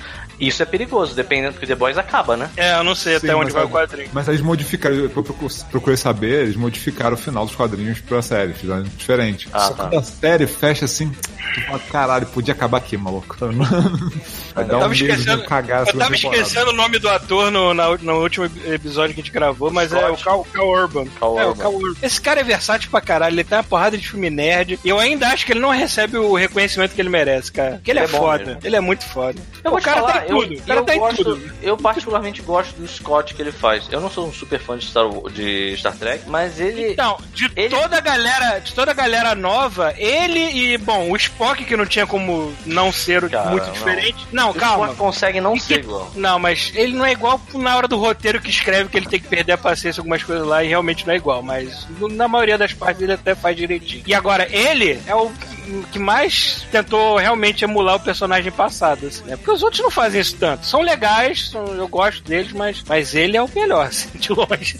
É, eu acho ele muito bom. Ele, É ele- até são- aquele olho arregalado que Quer o? Bones tinha, assim, ele Sim, faz. cara, sim. Eu, é muito louco, porque tem dois atores que eles, eles definitivamente eles, eles incorporaram. Foi o esse, o Cal Urban, né, fazendo o, o, o, o Scott, né, o bom. Peraí, não, Não, não é o Scott. Não, não, é Scott é, é o da engenharia. Qual o nome do Bones? Montgomery Scott. O Bones é McCoy. McCoy. Leona- Leo- Leo- é Leonard McCoy? É Leonard Eu Não sei se é Leonardo não, cara. Você tá confundindo com o Leonardo Nimoy aí. É, pois é. Cadê esse? Cadê esse crachá aí? Cadê esse crachá aí da federação? Eu chamo de Dr. McCoy já faz tanto tempo que eu esqueci o nome dele. Então, o McCoy, eu acho que o cara, o cara tira onda, porque tem horas que você. Ele faz, ele faz as caras, ele tem uns trejeitos iguais. E o Sim. outro foi o. O. Lando Calrissian, né? O. Ah, é. Qual é o nome do, do ator? Esse eu não lembro. Danny Glover? Não, o. Danny Glover! The Donald Glover. Nossa! Eu fiquei tão decepcionado de Eu descobrir que, o- o, que os dois não são parentes. Eu fiquei tão decepcionado de descobrir que os dois não são parentes. Por que eles seriam, cara? Eu sou fã dos dois, eu queria que os dois fossem parentes. Pensei que você ia falar que é, é tipo eu quando eu achei que o Finn era filho do Lando Calrissian, porque no Star Wars você tem duas pessoas negras, sei lá. Porra. Mas é que sobrenome, né, caralho? Aliás, empurraram a Atlanta a terceira temporada pro ano que vem. Vão fazer ano que vem só, né? Tipo, O quê? Atlanta. Atlanta? Atlanta, Eu não sei que é é para caralho, irmão. Uma série muito boa, cara. Não. É sobre o que essa série? É de comédia surreal, assim. tipo, Ah, como é que ele, como é que, como é que ele, ele, ele descreveu? Era tipo. Cara, mas o como Donald tu- Glover tá nesse. Sim, ele é o protagonista. Ah, olha só que foda. Tipo, é, é um cara, é um cara tentando gerenciar um, um, amigo dele que, pra, pra virar um rapper famoso, sacou? E assim, Uhum. cara, a parada é muito boa. É muito boa. Ah, é, e tem uma coisa, tipo, uma das poucas coisas que eu achei melhor nesse Rei Leão live action do que no anterior, pouquíssimo, foi o fato de ser o Donald Glover na voz do Simba, porque na hora de cantar o cara, o cara manda bem pra caralho, né, cara? É, Porra, ele manda bem. Ele manda Começa muito o bem. cima cantando This is America. É, Taca um revólver, dá um teco na cabeça de um, de um- de um leão velho. cara, assim, pá. É, né? Ai, cara. Mas assim, eu vou te falar, cara, tem uma. Eu tava vendo os filmes, tem um, um jeito que o Billy D. Williams ele enrola a língua às vezes pra falar. Até isso o cara fez, cara, sabe? Uhum. Ele tem uns trejeitos, tem um jeito de, de, de. Tem umas certas reações lá, eu achei que ele fez muito bem, cara. Tipo, principalmente no início. Eu acho que no início ele tava mais. Ele tava. Ele tava. Eu não sei se aquilo foi filmado antes, na hora do Sabak, que ele tá. é, que ele encontra com a, com a Kira, né? E aí ele fica meio que dando aquele. fazendo aquele que de charme, né? Fazendo aquele que de cafajeste dele. Porra, ficou muito parecido, cara. Uhum. Assim, parabéns pra ele. Que é é uma das coisas mais legais do filme. Aliás, voltando ao, ao Han Solo, é impressionante como as coisas mais legais do filme acabam rápido, né, cara? Aquele grupo lá do, do de mercenários também que vai roubar o trem é muito bom. Aquele Rio, que, se eu não me engano, é alguém famoso que faz a voz do Rio, não é? É o. Ai, me esqueci. Não é o Simon Pegg, não. Não, não é o Simon Pegg, não. O Simon Pegg faz aquele. Aliás, aquele Simon Pegg tá no The Boys, né, cara? Ele é o pai Tá. do turista. É. Me esqueci. Me esqueci. Realmente é alguém famoso. Me esqueci. Tem que ver o Make Off de novo. É, deixa eu ver aqui. É, vê aí, MDB. Eu gostei, eu gostei como fizeram aquela robô, porque se você notar, ela não é toda CG. Botaram uma mulher com aquela roupinha de verde, né, pra poder tirar depois, o colan dela, mas botaram as peças exteriores do, do- da robô em cima dela. Então é ela atuando ali, só tiraram ela pra botar no lugar do corpo dela aquela fiação toda, essas coisas assim, CG. Então ficou uma mistura muito ah, bem tá, feita. peraí, tu tá falando do, do, do solo? Do solo. Ah, Então, não, a- tô confu... É no solo, né? Sim, que é Aquela a robô, a é. robô que é. A robô temperamental, que é maravilhosa. Então, ela, ela, então, Essa ela é, personagem a- é muito maneira. cara, ela é a, a protagonista, é, cara, escritora de a, é, personagem principal do um, Fleabag, cara. Que, pô, Ah, é a Phoebe série- Waller-Bridge. Isso. Hum. Cara, que é Fleabag esse ano que foi a melhor série que eu vi esse ano, cara. Caralho, que agora. maneiro. Eu não sabia, não. E olha só, eu acabei de pesquisar aqui, sabe quem é que faz o, o Real? Ah. É o John Favreau. Ah, é verdade. O John Favreau, ele mora na Disney, né, cara? Ele mora, Hoje em dia. Hoje em dia ele mora na Disney. O, o Mogli e o Rei Leão são deles, são dele. A série do, do Mandalorian vai ser dele também. Vai ser dele também. É. É. E o cara fez a carreira dele, quer dizer, ele já tinha uma carreira legal antes, só que subiu pra caralho por causa da Marvel, né, cara? Porra, cara, mas ele tem, ele tem muito mérito, cara. Esse cara, assim. Que para Não é, pra pensar como a gente tava. Olha só. Claro que ele tem saiu- mérito, ele trouxe o Homem de. Ferro para o mundo e todo mundo gostou. Isso é muito, é muita coisa, cara. Para É. pra pensar em como é que era o nível dos filmes de super-herói na época, porque a gente já tinha o Homem-Aranha e já tinha os X-Men. Aí do nada me sai a porra do filme do, do, do Homem de Ferro e é um personagem que a galera nem ligava. Hum. Assim, eu lembro que eu tinha um camarada meu da faculdade, aí eu, eu falei assim, pô, comprei um quadrinho do Homem de Ferro. Ele, sério que tu gosta? Eu falei, ah, algumas histórias são boas. E aí ele ficou muito assim, tipo, nossa, não consigo entender. E isso mudou de um jeito inacreditável, cara. Não tem uma criança que não conheça o Homem de Ferro que não queira ser o Homem de Ferro. É. É muito louco o que o cara fez. Também pudera, né? O maluco não só resgatou um personagem. É, não vou nem dizer obscuro, mas é que obscuro Não é pro público obscuro, geral. mas ele é pouco É carismático. obscuro, é obscuro pro, pro- pro público geral. E resgatou o Downey Jr. É, verdade. Downey Jr. há 20 anos atrás tava preso. Porra! Aliás, falando em 20 anos atrás, várias coisas fazendo aniversário, né? Inclusive o Matrix. Matrix fez 20 anos. Tem noção disso 20 como a gente tá velho? Caralho. Você falou do Matrix aí agora, eu fiquei lembrando, eu fui ver essa porra no cinema e como foi foda, né, cara? Como Cara, foi. Matrix, Matrix é foda até hoje. Pode rever.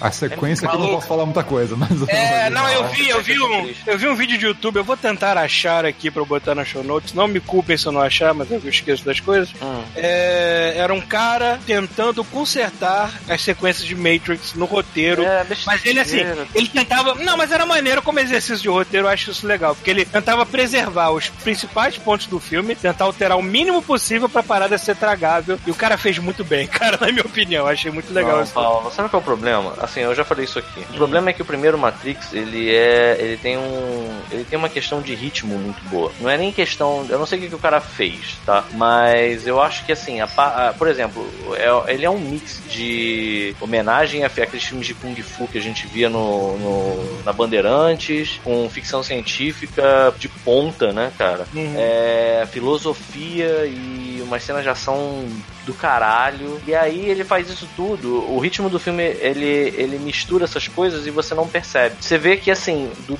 2, ele tem aquela coisa, assim, de, cara, eu não sei se esse filme é bom porque depende do 3. Mas mesmo assim, ele é muito... ele é muito blocado, cara. Ele agora é a filosofia, Não, mas tá? é- mas é isso. a gente vai fazer uma Mas cena é que isso não que o tem o cara menor que- sentido. Tá aí, acho que foi o Esse é o primeiro, que acho que foi o primeiro né, filme, acho que foi o primeiro filme que eu vi com essa sensação de tipo assim, eu não sei o que dizer essa porra ver a sequência, tipo, não, é um filme, não- o filme não é só esse, o filme é, a outra parte do filme tá Que é faltando, o sabe? Reloaded, né? É, o Reloaded. É, Reload. né? Você fica, caramba, tipo assim, esse, esse final, tipo, isso pode ser bom, pode ser uma merda, dependendo da sequência, sacou? Mas, assim, eu, eu tô, eu tô tentando lembrar aqui, porque já faz alguns dias que eu vi o vídeo, mas é, o cara tava botando, ele, por exemplo, pequenas, pequenas mudanças, tipo, vamos dar uma importância maior, vamos transformar o vilão do segundo filme no Marovidia mesmo, se focar nele, pra não ficar muito confuso, porque o filme, o segundo filme tem muita coisa acontecendo ao mesmo tempo que não precisava. Oh, Aí ele, filme, fa ele, ele faz o lance assim, pô, ao invés de chamar eles pra um. pra uma. pra um restaurante chato e ficar falando.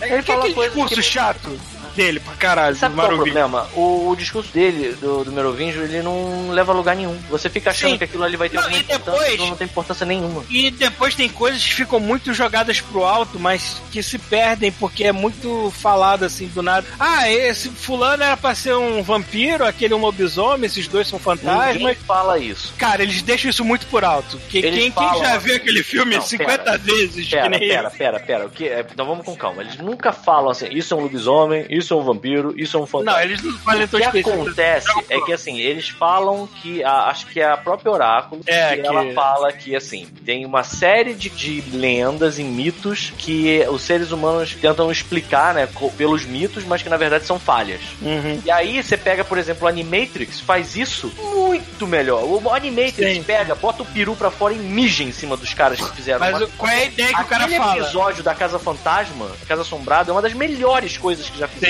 E, e não precisa disso. Aí eles botam os irmãos siameses que. Ah, aí você fica assim. ah, esses são os fantasmas. O Merovingio É. deve ser um vampiro. Porra. Não, o diabo, sei lá, o diabo, alguma coisa assim. Ah, Enfim, é, a ideia que ele dá, tipo, ao invés dele pra re- aquele restaurante ficar dando aquele discurso chato, por que, que não leva logo eles pra aquele castelo? É um castelo afastado. Os capangas dele realmente são programas antigos de uma versão anterior da Matrix. Ou seja, eles são mesmo representações de criaturas fantásticas. Só que, como eles são programas antigos, e o próprio Maron Video também é um programa antigo de versões anteriores, eles têm poder sobre o Neo, sim, pra dar alguma vulnerabilidade pra aquela porra, né, caralho? Então, sim, eles enfiam a porrada no Neo, na porra do- da versão do roteiro do cara. Pra deixar um pouco mais não, interessante a parada. Esse é o ponto, cara. Esse é o ponto. Porque assim, não é que precise de uma porrada nova. Você viu porrada no primeiro. Nesse, não precisava de porrada, até porque tinha a questão lá do, do agente Mas Smith. você não entendeu? Ele tá, dando, sentido. ele tá dando desculpa pras cenas de ação que não tem desculpa né, no, no, no filme. Esse ele tá dando.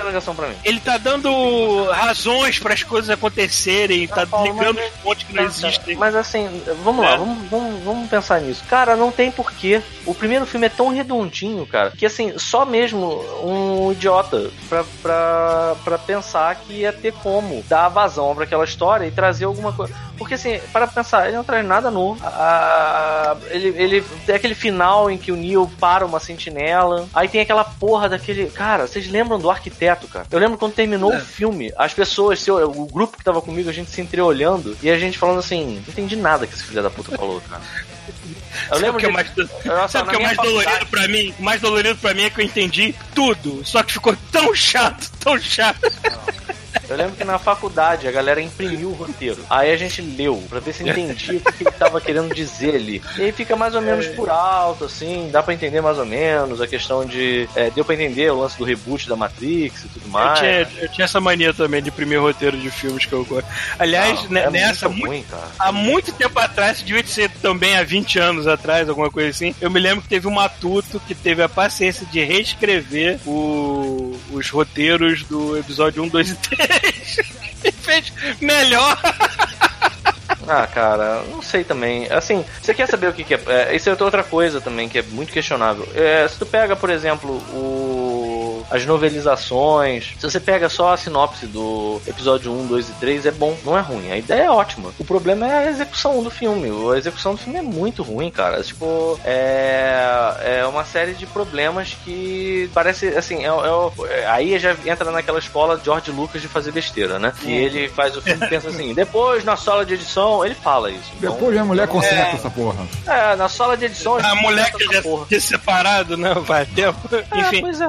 É, Na sala de edição eu acho, conserta, eu acho não que, dá.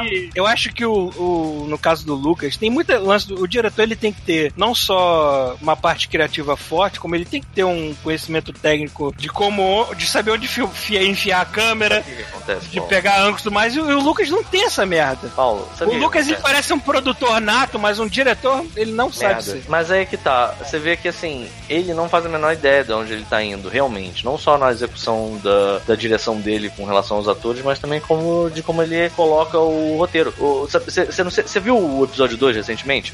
O, o Conde Doku, Não. ele, quando o Obi-Wan tá preso, ele fala, ele, ele ainda não se revelou como um Sith, então ele fala, cara, tu tem noção de que tem um Sith que tá, tá manipulando vocês todos? Que ele tá no Senado e que ele tá sacaneando vocês? Eu não lembrava dessa cena. Aí eu vi essa cena e fiquei, ô caralho, ele tá entregando o mestre dele pro Obi-Wan. O que, que ele tá fazendo? Aí o Obi-Wan, não vou acreditar em você não, tu é um merda e tu é separatista e eu não vou acreditar em você. Aí ele, cara, tu podia acreditar em mim e na minha, porque eu, eu tô por dentro do que, que tá acontecendo de fato. Então te leva a acreditar durante um momento que ele não é afiliado ao Sidious. E aí o filme segue dali e não, eu sou assim. O que, que é essa cena? Não sei. O que, que é essa É. cena? Eu não sei. Eu filmei, botei lá, mas ela não faz sentido mesmo, não. Entendeu? Pois é. Então, assim, Eu- é muito. Dava, é muito dava pra encher um podcast cara. inteiro de filmes que tem boas premissas e muita coisa boa, mas Porra, quer dizer uma coisa, é tem uma coisa que eu não consigo. Eu lembro que quando eu vi, essa foi a gota d'água de assim, foi literalmente a gota d'água, foi uma das últimas cenas que eu fiquei vendo e eu fiquei. o cara não vê o próprio filme. Assim, eu, eu que sou um merda no Brasil, sei que ele fez isso num filme dele. Ele não viu o Retorno de Jedi, porque tem uma cena longa e com um diálogo. Ah, não foi ele dirigir. Ele não veio nem tá lá. Porra. Paulo, é um filme que ele tá fazendo as prequels. A, a, a, a primeira coisa que ele tem que fazer é ver de cabo a rabo ou chamar algum. Que é o que fazem na Marvel. Chama algum nerd que sabe tudo pra, pra tipo, servir de, de é, consultor. Aí tem uma cena em que o Luke chega pra Leia e fala: Você lembra da sua mãe? Aí ela fala: Da minha mãe? Aí ele, da sua verdadeira mãe. Aí ela fala: Lembro. Ela era muito bonita. Jedi. Isso é no Retorno de Jedi. Eu lembro, ela era muito bonita, mas era muito triste. Aí ele fala, aí ele revela pra ela que eles são irmãos. Aí tu fica, essa cena é muito boa. Essa cena é, é, um, é um, um jeito de você consertar o fato deles. Porque o- o- eles serem irmãos é muito chocante. Eles davam um beijo na boca, cara. Então, assim, quando se descobre que eles são irmãos, aquilo ali é um negócio meio louco, mas eles conseguem fazer com uma ternura interessante. E Foi ainda um dão um jeito. de 5 segundos. Sim, e eles ainda dão um jeito de demonstrar um- uma sabedoria pela parte do Luke ali naquela hora, com o jeito que ele tá falando. A cena é ótima, sabe? Eu, eu acho o Retorno de Jedi um filme que tem vários problemas, como todos os Star Wars. Mas essa cena é boa. Ewoks, né? Aí, aí ele pega. Tem mais coisa. A- a- a- é assim, era meu filme favorito quando eu era criança. Eu adorava esse filme. Mas hoje eu admito que a cena do Palácio do Jabba, ela não faz sentido nenhum. Ela é tipo Fire in the Puta House, sabe qual é? Assim, ninguém planejou nada.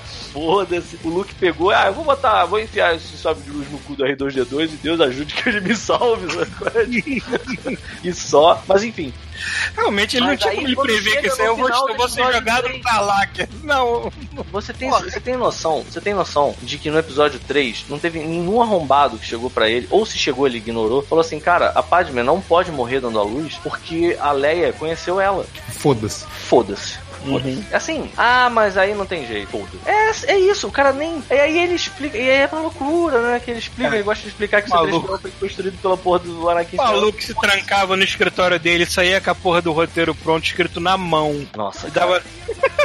nem eu faço isso com as Tu minhas não viu? Tu não viu? É o. o- Acho que é o make-off do, do episódio 1 ainda, do Phantom Menace. Que é até um episódio. É um make-off legal. É foda, porque você vê um episódio, um make-off de um filme que é ruim, você fica meio que torcendo o nariz, mas tem uns make-offs que são tão divertidos de se ver, cara. E é por isso que eu acho, é é por isso que mais uma vez eu vou falar, eu acho o Han Solo legal, porque assim, ele também tem falhas, sabe? Acho que do- dos filmes, os únicos que eu não consigo lembrar de nenhuma falha que me agride são o Rogue One e o Império Contra-Ataca. Dos outros, todos tem alguma coisa que, assim, eu, por exemplo, até no episódio 7, que é um filme que eu gosto, tem a Estrela da Morte Nova, que eu fico assim, nossa, cara, sério, precisava ter uma Estrela da Morte Nova. Tipo, a- a- eu já entendi que é uma homenagem, pra que que você tá fazendo isso? Então, assim... Eu vi em é, algum lugar que parece que aquele planeta inteiro não é um planeta adaptado, é um planeta artificial. Eu falei assim, não, não pode. Tem que- não, não, não complica mais ainda a situação, cara. Porra. Nossa. O que eu- acho engraçado é que assim, a galera, a galera age como se hoje em dia você não pudesse exibir de novo os filmes antigos bons. Você tem que refazer pra uma geração nova, que essa geração Isso é não vai chato, ver. né, cara? Isso é Tipo, chato. Cara, você tá lá o filme, vai ver o filme, você não precisa fazer de novo o mesmo filme, cara. Pois é, cara. Você não vai, é que a acrescentar- geração. você não vai acrescentar nada, cara. É melhor passar o filme É original. que a geração atual também já nasce ligada no 220, né? E tem uns filmes antigos que não é o caso de Star Wars, obviamente, mas tem uns filmes antigos que são paradões. Até entendo certas coisas, mas realmente eles exageram. Assim. Não, cara, mas assim, Pra fazer, raramente. faz- faz- Olha só, acrescenta, né, eu cara? posso falar um negócio? Se um filme é bom o suficiente pra alguém pensar em fazer um remake, não é o caso, Paulo. Tipo, geralmente Por quando o cara faz um remake, fica uma bela porcaria. Eu A queria- gente, a, a gente, a gente cresce, começa a ver filmes que foram feitos antes da, da gente nascer e acha legal porque a gente gosta de cinema, entrou no nicho e tudo mais, mas o público geral não pensa. É, não, cara, pra tu fazer remake tem que ter uma justificativa legal. É. assim, tem, tem que ter um, motivo real, além de só eu sou capaz. vamos ordenhar eu sou essa capaz, galera, eu sou capaz, tipo, eu não, na- obviamente eu não nasci nos anos 50, mas eu sou muito bem capaz de pegar vários filmes dos anos 50, somente aquele sci-fi trash que eu acho do caralho, e ver e me divertir. Só que o público geral não é assim, né? Cara, tem coisas que não tem nenhum sentido ter remake, cara. Robocop, por exemplo, é um filme excelente. Não precisava ter remake. Eu, eu até acho o filme do Padilha um, um bom filme. O não filme acho do um Padilha tem merda. seu ponto social bem interessante. Mas ele precisava. Aí eu pergunto: precisava ser Robocop? É, pois é. Ele podia ser outra coisa. Sabe o que, que eu acho? A gente tá muito carente de novidade, cara. É muito raro a gente ver alguma coisa original mesmo saindo. Eu acho que a última coisa original que eu fui pro cinema e eu genuinamente me diverti foi o Inception. O que, que teve de depois? Sabe? Ah, o Guardiões da Galáxia. Guardiões da Galáxia foi uma coisa relativamente original que saiu e que prova que dá. Sabe? Ma- a Marvel, ela consegue ser ao mesmo tempo original e não original, né? Porque ela tá se baseando em décadas de, de, um, de um universo de quadrinho que existe, mas é um nicho de galera que conhece, e, e tá pela primeira vez botando esse universo no cinema em peso, né? Então pela primeira vez você tá vendo sagas cósmicas Mas em você cine tem a em sensação filme, de mas não é uma coisa que pra gente que já lê essas merda há muito tempo, não é exatamente uma novidade. Novidade é ver eles se mexendo com efeitos especiais caros, né, pô? Mas você- vocês têm a sensação de que tá morrendo? De que não, não tá conseguindo mais já? Hum, Cara, Não se estiver morrendo, eu não, eu não quero que morra. Pelo menos eu gosto muito. Eu, eu também gosto, cara. Cara. Eu não É vou porque eu substitu... pra mim foi. Eu substituí. Eu não leio mais quadrinho, mas eu, eu leio Não, os filmes da Marvel. que eles fizeram um trabalho maravilhoso. Tem tanto quadrinho bom hoje em dia. Eu, vou- é. eu voltei a ler quadrinho por muita coisa boa que andou saindo, cara. Por que Ah, que mas, mas- mas de você legal nunca mais vai consumir dá uma parada em série que nem era super-herói. Cara, Não, mas olha só, Paulo, Saga é Paulo, Paulo. gosto pra caralho. Rapidinho, rapidinho, Rafael, antes de você Ah. falar, porque eu, eu, eu acho interessante de falar de quadrinho também. Mas, sem sacanagem, Paulo.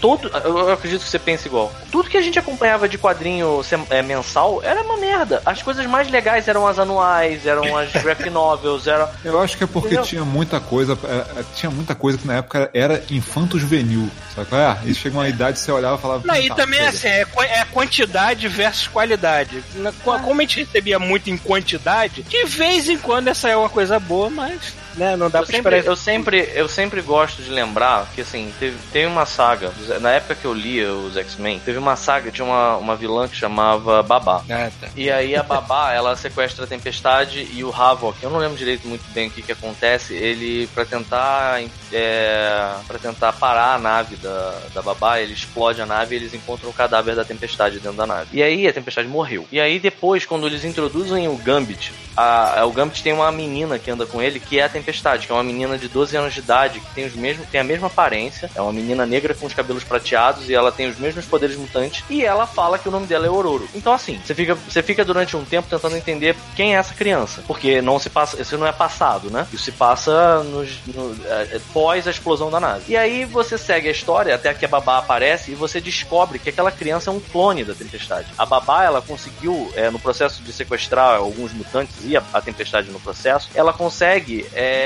pegar o DNA da, da Tempestade e clona a Tempestade. Só que ela foge. E ela tem todas as recordações. Ela vai ao- aos poucos tendo todas as recordações da Tempestade original. Só que ela não consegue entender. Então ela vive no Cairo, Illinois. E ela tem recordações que ela vivia no Cairo, mas tipo Cairo no Egito. Então ela fica confusa e tal, até que ela consegue chegar numa espécie de mainframe dentro da nave da Babá. E aí ela absorve todos os a- a- as, as recordações da Tempestade. E aí ela se torna a Tempestade de fato, porque ela tem todas as lembranças até a morte da Tempestade. E eu achei isso muito bom na época. Eu fiquei, caralho, que foda. E aí quando entra o, o- o plano. Como é que era? O. Era o. Programa de Extermínio, que era uma saga em que os genoshianos eles iam e sequestravam um monte de mutantes pra, pra Genosha. Durante essa saga, é... a Tempestade ela já é uma X-Men, todo mundo sabe que ela é o clone e tal, mas nego consegue tratar ela da mesma forma que tratava a Tempestade, porque ela tem basicamente todas as recordações da original, né? Só que ela é uma criança, então é muito foda, porque ela é uma versão criança da Tempestade e tal, e aí a galera encheu o saco, e aí em algum momento o nego apontou um raio laser nela que fez ela ficar grande, bunduda e peituda de novo, porque os fãs não estavam conseguindo tolerar a Tempestade É, criança. É, maluco. Tipo- ainda, mais, ainda mais fã naquela época, né? Que só queria ver mulher seminua também, né? Não, e ela rasga, obviamente ela rasga a roupa, né? Porque os peitos explodem a roupa. Aí tu fica, cara, que merda, sabe? É. É assim, era muito ruim. Eles, eles, eles, eles mantinham ideias ruins e eles matavam ideias boas, sabe? Então eu não sei, eu não gostava de quadrinho nessa época. Eu achava. Cara, eu, sempre, eu, sempre, que eu vejo algum, sempre que eu vejo algum fã conservador que, que sente falta das gostosas da nossa época, que mulher hoje em dia tem que se cobrir, que não sei o E quê. gostosa entre Ele acha- aspas, né? É, sim, era um desenho. Ele acha isso o fim do mundo. né? É, não, e ele acha isso, ele acha isso o fim do mundo, que não sei o quê. Você, dá vontade de ligar assim, vem cá, filha da puta. Existe internet hoje em dia, você pode chegar no seu browser, botar Meu Pornhub e divirta-se. É, pois é. E nem Porque lá não tem todas- hipocrisia, seu filho da puta. E nem precisam ser todas as mulheres com corpo igual, né? Porque era exatamente É, isso porra. na época. O desenhista só sabia desenhar um corpo e ele fazia todas as mulheres, só mudava a cor do cabelo.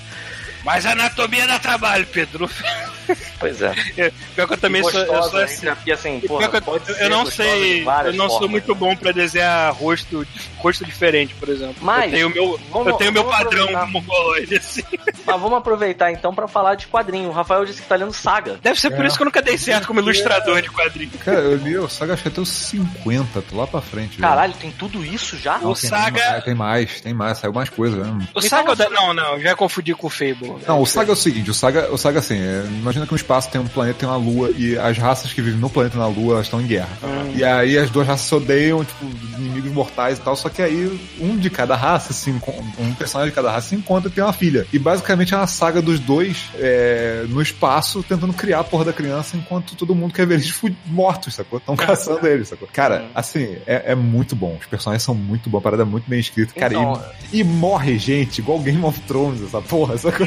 Ai, cara, é. É uma tristeza, cara, da, ago- da agonia, assim. Isso é uma coisa que é muito boa quando é bem feita, né? Porque assim, você, a- o sentimento de, de pouca importância que você tinha quando um herói morria nos quadrinhos era, era muito ruim, né? Porque você sabia que ele ia voltar eventualmente, sabe? Mataram Não, o tem- Batman, tem claro que que-. Cara, tem personagem que parece que tu que morre, você fica caralho, mano. Você fica, você fica mal? Você fica caralho. Isso é bom, cara. E a maneira como morre, você fica caralho, cara. Isso Cara, é mais triste. de uma pessoa já me indicou saga pra ler e eu não, não procurei. Eu, eu não fico muito preocupado com o Homem de Ferro voltando pro, pros filmes do MCU de uma maneira barata, porque eu sei que a única coisa que não é barata ali é o salário do Robert Downey Jr.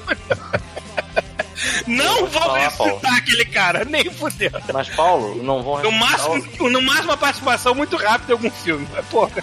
te contar um negócio, Paulo? Essa porra é Hum. que eu acho que não vai. Não vai. é, ainda vai demorar muito pra isso começar a ficar azedo. Mas deixa começar a cair o faturamento dessa porra pra ver se o nego não arruma uma grana pra dar pro Robert Downey Jr. ressuscitar rápido. Mas olha só, Eu mas nem quero ver. eu também não quero, assim. Eu já não sei se eu quero ver mais. Tipo, eu, eu tô aqui. Ah, eu quero. Sabe o que, que eu acho? Eu hoje em Eu dia tenho sinto feito muito uma menos vontade, eu sinto muito menos vontade de ver Star Wars hoje em dia do que eu sinto mais. Então, eu tenho hoje uma parada que, que, assim, fora Star Wars. Star Wars é uma parada que, mesmo quando é uma merda, eu insisto. Impressionante. Mas, é...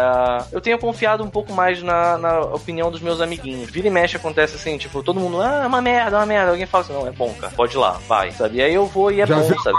É, não, não, mas não porque eu não queira. Não porque eu não tive oportunidade ainda. Assim que eu tiver, eu vou ver. Vou ver Mas se hoje. você, quer, se você quer ver um filme de super-herói com coração, veja Shazam. Tá bom, Só não mas tem voltar. especiais, mas tem Mas vamos coração. voltar pros quadrinhos, porra. Mas então, aí você- Aham. você disse que leu. O Saga é um quadrinho que uma galera já tinha Sim, é bem É, famoso. é, é, indicado pra mim. Já há um bom vi tempo. E que mais você pegou aí? Tem, cara, tem um que eu gostei bastante, mas assim, é, é- o foda é que assim, é, eu tenho muito quadrinho que eu comprei. Eu, eu, eu leio tudo pelo Comixology, né? O motivo de eu ter uma tablet hoje é ler quadrinhos, sacou? Porra, que maneiro. E, só que assim, o problema é que quando o dólar disparou pra 4 pau, a chance de eu comprar quadrinho despencou pra quase 0%.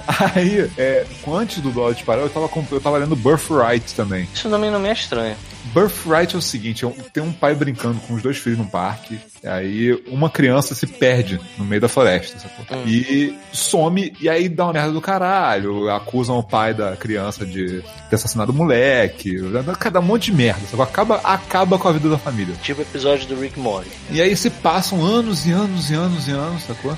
Mori E- faz cada do merda nada- normal do Cara, e do nada, e do nada, o, o moleque volta. Só que o moleque é tipo um. um- É tipo Conan, sacou? Ele volta muito mais velho, ele volta poderoso com espada armado, o cara da quatro, sacou? Usando outra magia. Tipo assim, o cara, ele foi parar numa outra dimensão em que lá ele é o herói. Ele voltou pra caçar o vilão que veio pra cá. Irado. Então, cara, me deu uma sensação de, tipo assim, se Tipo mexe- Jumanji. Não, não. Se Mestres do Universo fosse feito direito, sacou? Caralho, gostei. Porra, Eu consigo imaginar. E essa porra vai virar filme, sacou? Então eu tô Ah, maluco pra ver. Eu, eu não sei, assim, eu parei a história meio que no meio. Daí, daí acho que é o volume. Deixa eu ver, até. Acho que lá pra umas 20 edições, talvez. Eu fiquei muito curioso com o que vai acontecer, sabe? Eu falei, caralho. Só que assim, é aquela, coisa. Eu não sei se tá saindo aqui esses quadrinhos, cara. Na verdade, pra, pra essa, parada de quadrinho, a galera tem que ouvir também o, o Por Trás da Máscara, né? Que é o outro podcast Hum. da Terceira Terra, assim. Que, pô, É. Aliás, a- a- as dicas quando eu voltei ali quadrinho, que eu peguei uma tablet pra isso, eu, eu perguntei pra galera, sabe? Tipo, porra, leu o que e tal? Aí eu acabei lendo é, o, o Saga, acabei lendo o Garoto Esquilo. Garoto Esquilo é bom pra Cara, caralho. é muito legal. Eu preciso voltar Garoto a ler quadrinho, mas e eu tenho medo de mim Marvel. mesmo, entendeu? Ah, eu tenho medo de Marvel eu começar é e bem começar a parar. É, Miss Marvel também era outro legal, deixa eu ver. Mas o, assim, o, o, o Saga pra mim foi, foi um que, porra, foda, e o, o Birthright é um que deixou muito curioso, cara. É, aque- é aquele que eu quero ler o próximo, porque a premissa é tão boa, é tão absurda, sabe? E dá, cara, eu, eu, eu tô muito curioso, cara, porque um filme disso, cara, se fizerem um Mestres do Universo feito direito, cara, pra mim já valeu ter Estão fazendo, estão fazendo um remake, pelo menos deve estar em pré-produção ainda do, do remake. né? Cara, nem, é, não- nem é pra se chamar remake, Paulo. É, pois Não é. é, nem né? pra considerar remake, cara. É Estão tentando considerar- de novo! Eles vão só fazer. Eles vão só fazer um mestre do universo e ele vai falar, não tem aquele antigo? Eu quero fazer. Esquece. É que o antigo. Cara, é, tem, tem uma, ah, tem uma parada muito maneira. Eu vi um documentário esses dias que era. Eu gosto daquele ator que faz o esqueleto. Então, eu vi um documentário esses dias que é Electric Boogaloo, Ah, que é a meu história da, da, da, da produtora que fez o Mestre do Universo, sacou? Caralho. E fazia, tipo, é, filmes de. É, é, deixa eu ver. Uns filmes uns filmes de ação antigos muito merda, sacou? Era, tipo, a, especia- era a especialidade deles, sabe? É, com Charles Bronson, essas porras assim, sacou? tipo, Chuck Norris, esses filmes merda da época, tipo assim, era tudo a especialidade deles era fazer filme merda. Só que eles começaram a ganhar muito dinheiro e chegaram ao ponto de pegar essas coisas, tipo, Mestre do Universo, Super-Homem pra fazer, sacou? De- quem, quem, quem quiser ver a história dessa empresa é muito bom, cara. Ela- Ah, foram eles que fizeram 3? eu não lembro, cara. Eu lembro que tem, assim, eles contam, eles contam a história que eles é, foram fazendo os filmes e chegou um ponto de que a empresa tá vendo pro caralho e o último filme que eles fizeram, tem- cara, é o pior, tem os piores efeitos, eles mostram as cenas, cara, é muito horrível porque acabou essa Cara, merda. qual sacou? foi o super-homem que eles fizeram? Cara, não sei se. Deixa eu ver se Porque tem fizeram. dois super-homens específicos. Peraí, deixa eu ver. Puta que o pariu. Aquele do Richard Dreyfuss e o. aquele. ah, Se bem que esse é muito bom. Aquele lá do, do Homem Solar, lá do Homem Atômico, sei lá, caralho. Dreyfus? Peraí, o 3 é do. é com o Pryor, caralho. Ah, eles fizeram Dreyfus, não. Superman 4, Ah, é cara. Eles verdade. fizeram Superman 4. Superman 4 é o que ele joga as bombas atômicas na, na- no sol e sai o. Homem Nuclear. Esse filme é demais, cara. Esse filme é muito bom. Pita, Pita, você sabia que o Richard Pryor cresceu num puteiro? Cara, legal, cara. Tomara que você tenha algum contexto agora. Não, é que você falou, a gente lembrou do Superman 3, eu lembrei da vida do Richard Pryor, que o cara Ah, realmente é, o Richard ele Pryor. cresceu- Eu falei, quem? é, o. Dreyfus. Dreyfus, que é um ator legal também, mas não cuspa no Richard Pryor, que é o melhor comediante que existe. É muito bom. Um, né? dois. Um, dois, né? Fez aquele Cegos Surdos e Loucos, né? Sim, porra. Muito bom esse filme. Eu acho que se eu ass- eu assistir hoje em dia vai ser um filme cheio de machismo e cheio de preconceito. Mas na época que eu vi. Você... eu Não, cara, todo percebi. filme dos anos 80. Todo filme dos anos 80 que eu vejo hoje em dia eu o nariz pra alguma coisa. Não tá Nossa, dando, não. cara, Caça Fantasmas é inacreditável, cara. Caça Fantasmas. Caça Fantasma ainda é leve, perde algumas coisas que eu boto a mão assim na cabeça, assim, tipo, meu Deus! Pô, aquelas comédias adolescentes dos anos 80, nenhuma delas escapa. Por mais bonito que seja os filmes de John Hughes, vai ter alguma coisa que olha assim, é, Me Too, Me Too, foda-se, não dá. Mas enfim, tem tempo que eu não leio quadrinho. Eu realmente estava querendo, mas a última coisa muito boa, muito boa que eu li. Eu tenho medo de recomeçar quadrinho. e não conseguir mais parar, né? Porque eu, sou- eu sou doente. Vocês, Não, sabe- vocês conseguem, ó, um tema legal pra, agora, pra gente fechar o episódio, é. Vocês conseguem lembrar de quais foram os, pelo menos, três dos quadrinhos mais legais que vocês já leram na vida de vocês? Ah, cara, eu me lembro de um, principalmente que teve o filme do Homem-Aranha recente com o Mysterio, Eu achei né? que tu falar, eu lembro Doom. Eu falei pro quadrinho do Doom. Eu também fiquei pensando. De um, eu me lembro de um que foi escrito pelo Kevin Smith, que pra mim foi uma das melhores histórias do Demolidor que eu li. Todo Kevin mundo sempre, Smith? todo mundo quando pensa em Demolidor sempre pensa no Frank Miller, né? Sim. Que é muito bom também, eu já gostei pra caralho. Mas teve uma historinha do que durou mais seis edições, que era formatinho ainda no Brasil, que o Kevin Smith escreveu e eu vou dar um spoiler aqui, porque você fica sem saber quem é o vilão de verdade, a porra do, da saga inteira, que é uma minissérie assim, e no final você descobre que é o Mysterio, que está meio que pegando o Demolidor como o, o emprestado, já que ele não, não cansou de, de cair no pau com o Homem-Aranha, ele, se- ele decidiu infernizar a vida de outro herói. Vai- Você lembra o nome desse quadrinho? Ai, caralho, eu me esqueci. É um que o Demolidor tem que cuidar de um bebê, que a Karen descobre que tá com AIDS. A vida do cara vai pro caralho, vai pro caralho. O maluco destrói a vida dele e no final ele descobre que era o Mysterio que tava morrendo de câncer, que tava querendo deixar um legado vilanesco e, fazer, e destruir a vida de alguém. Tá. Basicamente, cara, Isso é muito maneiro. Lembrou de um, um quadrinho. Qual é o outro quadrinho? Mais, mais um, mais um então, Vai, Paulo. Enquanto isso, o Rafael vai aí. pensando, hein? Ué, eu também tô pensando É assim. foda porque, assim, todos os quadrinhos que eu li na época da adolescente, hoje eu olho pra trás e fico assim, porra, era maneiro pra época, mas não, não, não É, gosto pois é, tanto vou falar- assim. eu Vou dar, vou dar um exemplo, Eu tô mais feliz com os que eu tô lendo hoje do que um o que eu achei muito maneiro na época, mas é porque eu tava aprendendo a desenhar e eu gostava do traço do cara, ainda gosto, Hum. que era do Jim Lee, foi, foram aqueles três As volumes grandões. X-Men. Isso, exatamente, Muito com bom, né, Magneto. cara? Aquilo Mas é muito pra- bom até o tá final, aprendendo a desenhar até- era maravilhoso, né? Mas... É, Era maravilhoso, mas era muito bom até você. Se você me perguntar a- sobre o roteiro, eu não vou me lembrar de muita coisa, não, Paulo, amiguinho. é, era o Xavier e a Moira Mike Taggart, lembrando que eles tinham pego o Magneto e tinham feito várias experiências com ele, sacou? Tinham deixado ele neném, Ai. tinham feito ele crescer, tinham deixado ele bonzinho, mas na verdade ele era mal. Aí ele lembra, ele fica assim: Seus fila da puta, eu não acredito que vocês fizeram isso comigo, eu vou matar todo mundo. E é isso. É incrivelmente simples. E olha que ele começa excelente. Esse quadrinho começa porque assim, é. As. O quadrinho é um festival de Armadas- de maneiras, né? então, olha só, as forças armadas é, soviéticas são acionadas porque o Magneto tá tirando de dentro do oceano um submarino que ele mesmo afundou pra pra recuperar as ogivas. E aí fica todo mundo, Magneto, pra que, que você quer bomba nuclear, cara? E aí o Magneto ele vai explicar na boa. Ele fala assim: é o seguinte, eu cansei, assim, eu vou- eu vou sintetizar porque é, muito estúpido. Mas no, no fundo, é bom. Então, assim, ele, ele para, ele segurando as bombas, ele fala assim: é o seguinte, galera, fica tranquilo, eu não tô querendo fazer nada de errado. A parada é o seguinte: eu cansei daqui, aqui só tem cuzão, só tem gente preconceituosa, só tem babaca misógino, só tem terraplanista e olavista nessa merda. Eu lavei nessa bosta. Eu decidi, sabe o que? Eu, eu, eu consegui é, estabilizar um asteroide na órbita da Terra. Então eu vou fazer a minha utopia lá. É Pra verdade. que que você quer bombas nucleares? Ele, é fácil. As bombas nucleares vão ficar apontadas pro planeta Terra. Eu só quero que não encham a porra do meu saco. Mais nada. Quem for mutante e quiser viver no asteroide, tem espaço. Valeu, galera. E aí ele vai. E aí a Terra fica em crise. Porque fica assim, cara, tem um maluco apontando ogivas nucleares pra Terra. E aí você fica por outro lado pensando, tá, mas o que ele quer não é nada demais. Ele só quer se resguardar de que não vai vir um, um cuzão lá e vai, vai invadir a utopia dele só porque eles são diferentes. Perfeita a. a, a- a- como é que fala? A raiz, né, da história, do roteiro, né, é boa. Só que ele desenvolve super mal. E no final o Magneto vira vilão mesmo, porque o Xavier ficou fazendo, é, tipo, aquela, aquela parada que o Hulk faz com, o- com o Homem-Formiga, sabe qual é? Ele ficou Aham. fazendo teste com, sei lá, com o Magneto. E o Magneto fica putaço, seu merda, seu careca, você você fez isso comigo? E aí ele vira vilão. É ridículo o final, sabe? Mas ele começa bom, ele começa muito bom. Agora, é. E, e era bem desenhado pra caralho, porque era a época que o Jim Lee tava, tipo, querendo mostrar trabalho, né, cara? Então, essa época era fabulosa. Vou falar os meus, hein? Vou falar quatro. Não vou falar nem três, porque eu lembrei de um outro aqui que pra mim é o top da parada. Eu gosto de uma saga que é dos X-Men também, que chama é Espécie Dominante. Ela é uma saga mensal. Ela é uma saga interessantíssima que ela aborda o Anjo e a Skin, que é aquela personagem da geração X. Não é o skin? Não, não, não, não. Falei errado então. Como é que era o nome daquela personagem que ela faz tipo uma muda? Ela arranca a pele e a pele de baixo tem uma propriedade diferente.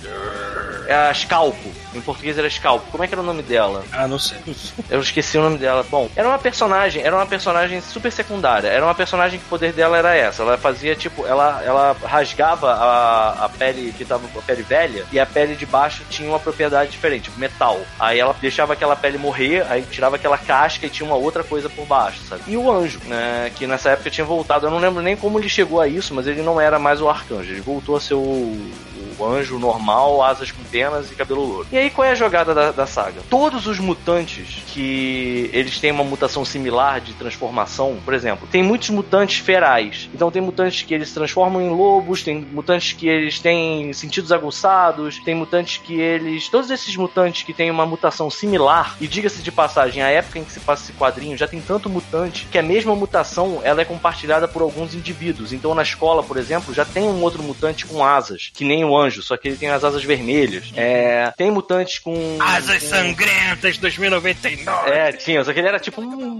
pterodátilo, né, cara? É. Mas enfim, é, todos esses mutantes que. é, já, já existem mutações que elas são compartilhadas, a mesma mutação é compartilhada por vários indivíduos. Então eles estão começando a perceber que existem grupos dentro dos mutantes, né? E aí esse grupo de ferais, eles pegam e dizem assim: quer saber? A gente é superior a vocês. Então não é que o mutante é superior ao, ao Homo sapiens, a gente é superior a tudo. E eles começam a fazer uma espécie de grupo, como se fosse um um grupo é, neonazista e eles têm uma, uma tendência a hostilizar outros mutantes. Então eu acho foda essa, sa- essa saga porque ela aborda assim, não muda. Porque enquanto a cabeça das pessoas não mudarem, não tem diferença. Não importa se o cara nasce com asas, não importa se o cara nasce com poder de cura, sacou? O mundo é sujo, imundo, as pessoas são um bando de cuzões e, e é assim, vai sempre, a gente vai sempre cair. Não é porque é, os mutantes eram minoria durante a Segunda Guerra Mundial, que fazia aquele lance do- dos campos de concentração com o Magneto, é, que vai acabar se os mutantes forem dominantes. Não, se os mutantes forem dominantes, eles vão se dividir em grupos e vão continuar essa merda, sabe? Porque assim, nós somos falhos. Então a premissa era sensacional. E ainda tinha um momento de ouro que assim, essa saga tinha um personagem que era tipo um menino com cara de peixe. Tu já viu, tu leu essa saga, Paulo? É, não, não, não li. Tinha um moleque com cara de peixe que o pai enfiava porrada nele. E aí quem salva o moleque do pai é o fanático. E o moleque fica É. andando com ele. Isso, isso me lembra muito. é, isso que você falou, a coisa mais real do mundo em termos de ser humano. O ser humano, o homem é mesmo produto do tempo dele, não adianta. Porque. Exato. Sabe aquele meme que tem, que é aquele protesto em preto e branco, a foto em preto e branco ainda, que é protesto contra o casamento interracial, né? Os cristãos lá assim, ah, isso o que, pode. Aí, Os, os cristões. os cristãos. os cristãos. Senhor. A galera lá. Enfim. Cristão, conta isso. Aí, aí. É, esqueci, deu branco. Enfim, Tudo aí bem. na foto de baixo tem uma foto mais atualizada que é um casal interracial, só que segurando uma plaquinha dizendo que casamento tem que ser entre homem e mulher, que eles não aprovam casamento gay porque eles também são Exato. cristãos. Aí assim, é realmente ser humano é esta merda, ele não aprende nunca. Sim, a gente aproveitando o gancho de que a gente tá falando de história em quadrinho, alguém aqui tem alguma dúvida de que o Alan Moore vê o futuro? E, cara, vocês- leram V de Vingança, né? Não, não. Assim, é, É porque, cara, o Alan Moore, o Alan Moore e, tanto- e tantas outras pessoas no mundo que tem um nível de QI um pouquinho mais alto que a população em geral, Não, Paulo, sabem dessas porra, sabem como é que o mundo funciona, como é que o mundo é tudo bem. A gente. É, Não é difícil de enxergar. Talvez tenha sido alguma inocência da minha parte. Eu fui ler o V de Vingança quando eu tinha meus 16 anos de idade. Cara, eu li e pensei, engraçado, interessante, mas isso nunca vai acontecer de novo. Entendeu? Porque Vai. as pessoas sabem que o nazismo foi ruim. As pessoas sabem que intolerância não leva a nada. Cara, mas quando você aprende, discriminar você estudar história e ver que história é cíclica, a história é cíclica. É. O- as gerações vão passando e as gerações atuais vão esquecendo é das coisas antigas e vão fazendo só. merda, as merdas de novo. É o que tá acontecendo agora. É basicamente isso, Rafael. Tem tipo um, um cara que é um ditador e ele toma o poder porque ele tem um discurso é, que ele, entre outras coisas, ele ataca os grupos homossexuais por uma série de problemas que estão acontecendo, doenças e tudo mais. E a postura dele é muito parecida com a postura do, do partido nazista com relação aos judeus, de jogar a culpa pra cima, sabe qual é? Uhum. de encontrar um grupo e botar ele como bode expiatório de alguma coisa. E aí você pensa assim, maneiro, mas nunca vai acontecer. Toma aí, mano. Olha aí como é que a gente tá. E não é Brasil não, brother. É, é o mundo todo, tá? Desse Uhum. jeito. Tá maluco o mundo. Mas enfim, é incrível. Mas, mas aí voltando. Aí tem esse quadrinho. Esse quadrinho do, do, do Espécie Dominante tem uma parada que eu acho muito foda, que é assim, o fanático tá com uma criança andando com ele. E ele, ele não consegue é, largar a criança, porque como ele tem uma mutação muito... é, é, é muito aparente, né? Ele tem uma cara de peixe, ele é hostilizado onde quer que ele vá. Então o fanático fica andando com ele do tipo assim, eu não posso deixar essa criança parada na rua, porque ela vai morrer. E ele ainda consegue se identificar com a criança porque, tal qual a criança, o pai metia porrada nele quando ele era criança. Então, tal, tal como o menino, o cara de peixe, né? O fanático apanhava quando era moleque do pai.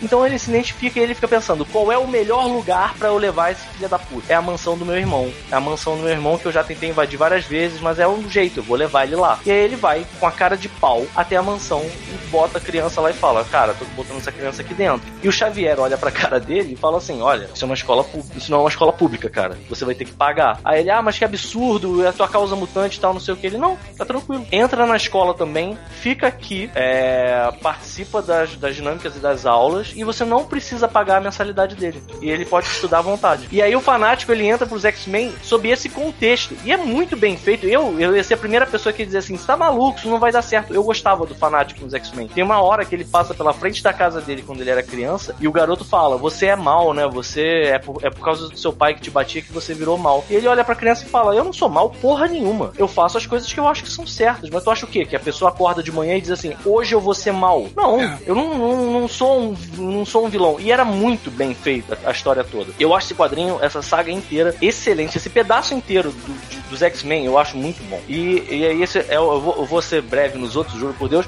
Esse é o primeiro, esse, esse, na verdade, esse é o quarto lugar. Aí depois desse tem o Cavaleiro das Trevas, que eu acho muito bom, eu acho do caralho. É, parece que você tá vendo um filme, é muito bom. Eu, eu- eu gosto do Cavaleiros das Trevas, mas eu, eu gosto um pouco mais do ano 1. Um Você gosta mais do ano 1, cara? pouquinho mais, não Eu sei. não li o Ano, só um O cavaleiro. ano 1 é É que, muito eu bom. acho, é que eu acho mais redondinho também. Não É sei. mais real, né, cara?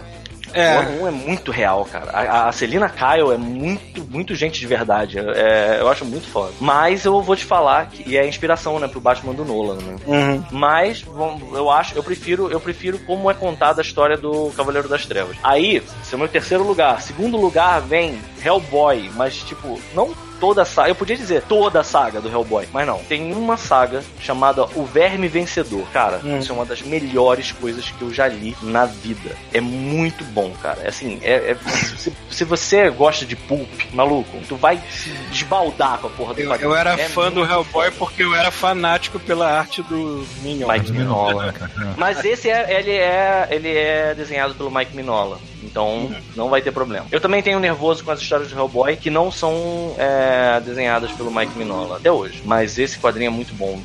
Assim, sério, galera, quem tá escutando aí, pode procurar. O Verme Vencedor. É muito... E aí, em último lugar, assim, na verdade, em primeiro lugar, que é o meu quadrinho favorito de todos os tempos, é um quadrinho que eu não lembro o nome. Que ele Que é ótimo. um quadrinho. É, porque ele tem um nome que é muito bom, mas eu não lembro. Ele é um quadrinho que ele é uma. uma. É, um encontro entre o Moebius e o, o Stan Lee. E é uma história do surfista prateado. Cara, é, é o seguinte: o, o, o Galactus ele tem um acordo. É mais uma, é uma história política disfarçada. O Galactus tem um acordo de, de entrar, não, não comer o planeta Terra. Mas ninguém disse que ele não pode chegar no planeta Terra e se declarar um deus. Então ele faz isso e ele começa a gerar um massacre dentro do planeta, porque as pessoas vendo ele lá se manifestando, rapidamente aparece tipo um televangelista que se diz porta-voz do Galactus e ele começa a manipular as pessoas e, e- e começa a dar merda dentro do planeta. E eu acho até que vale a pena ler. Eu tenho que procurar, eu vou, eu vou procurar o nome da história.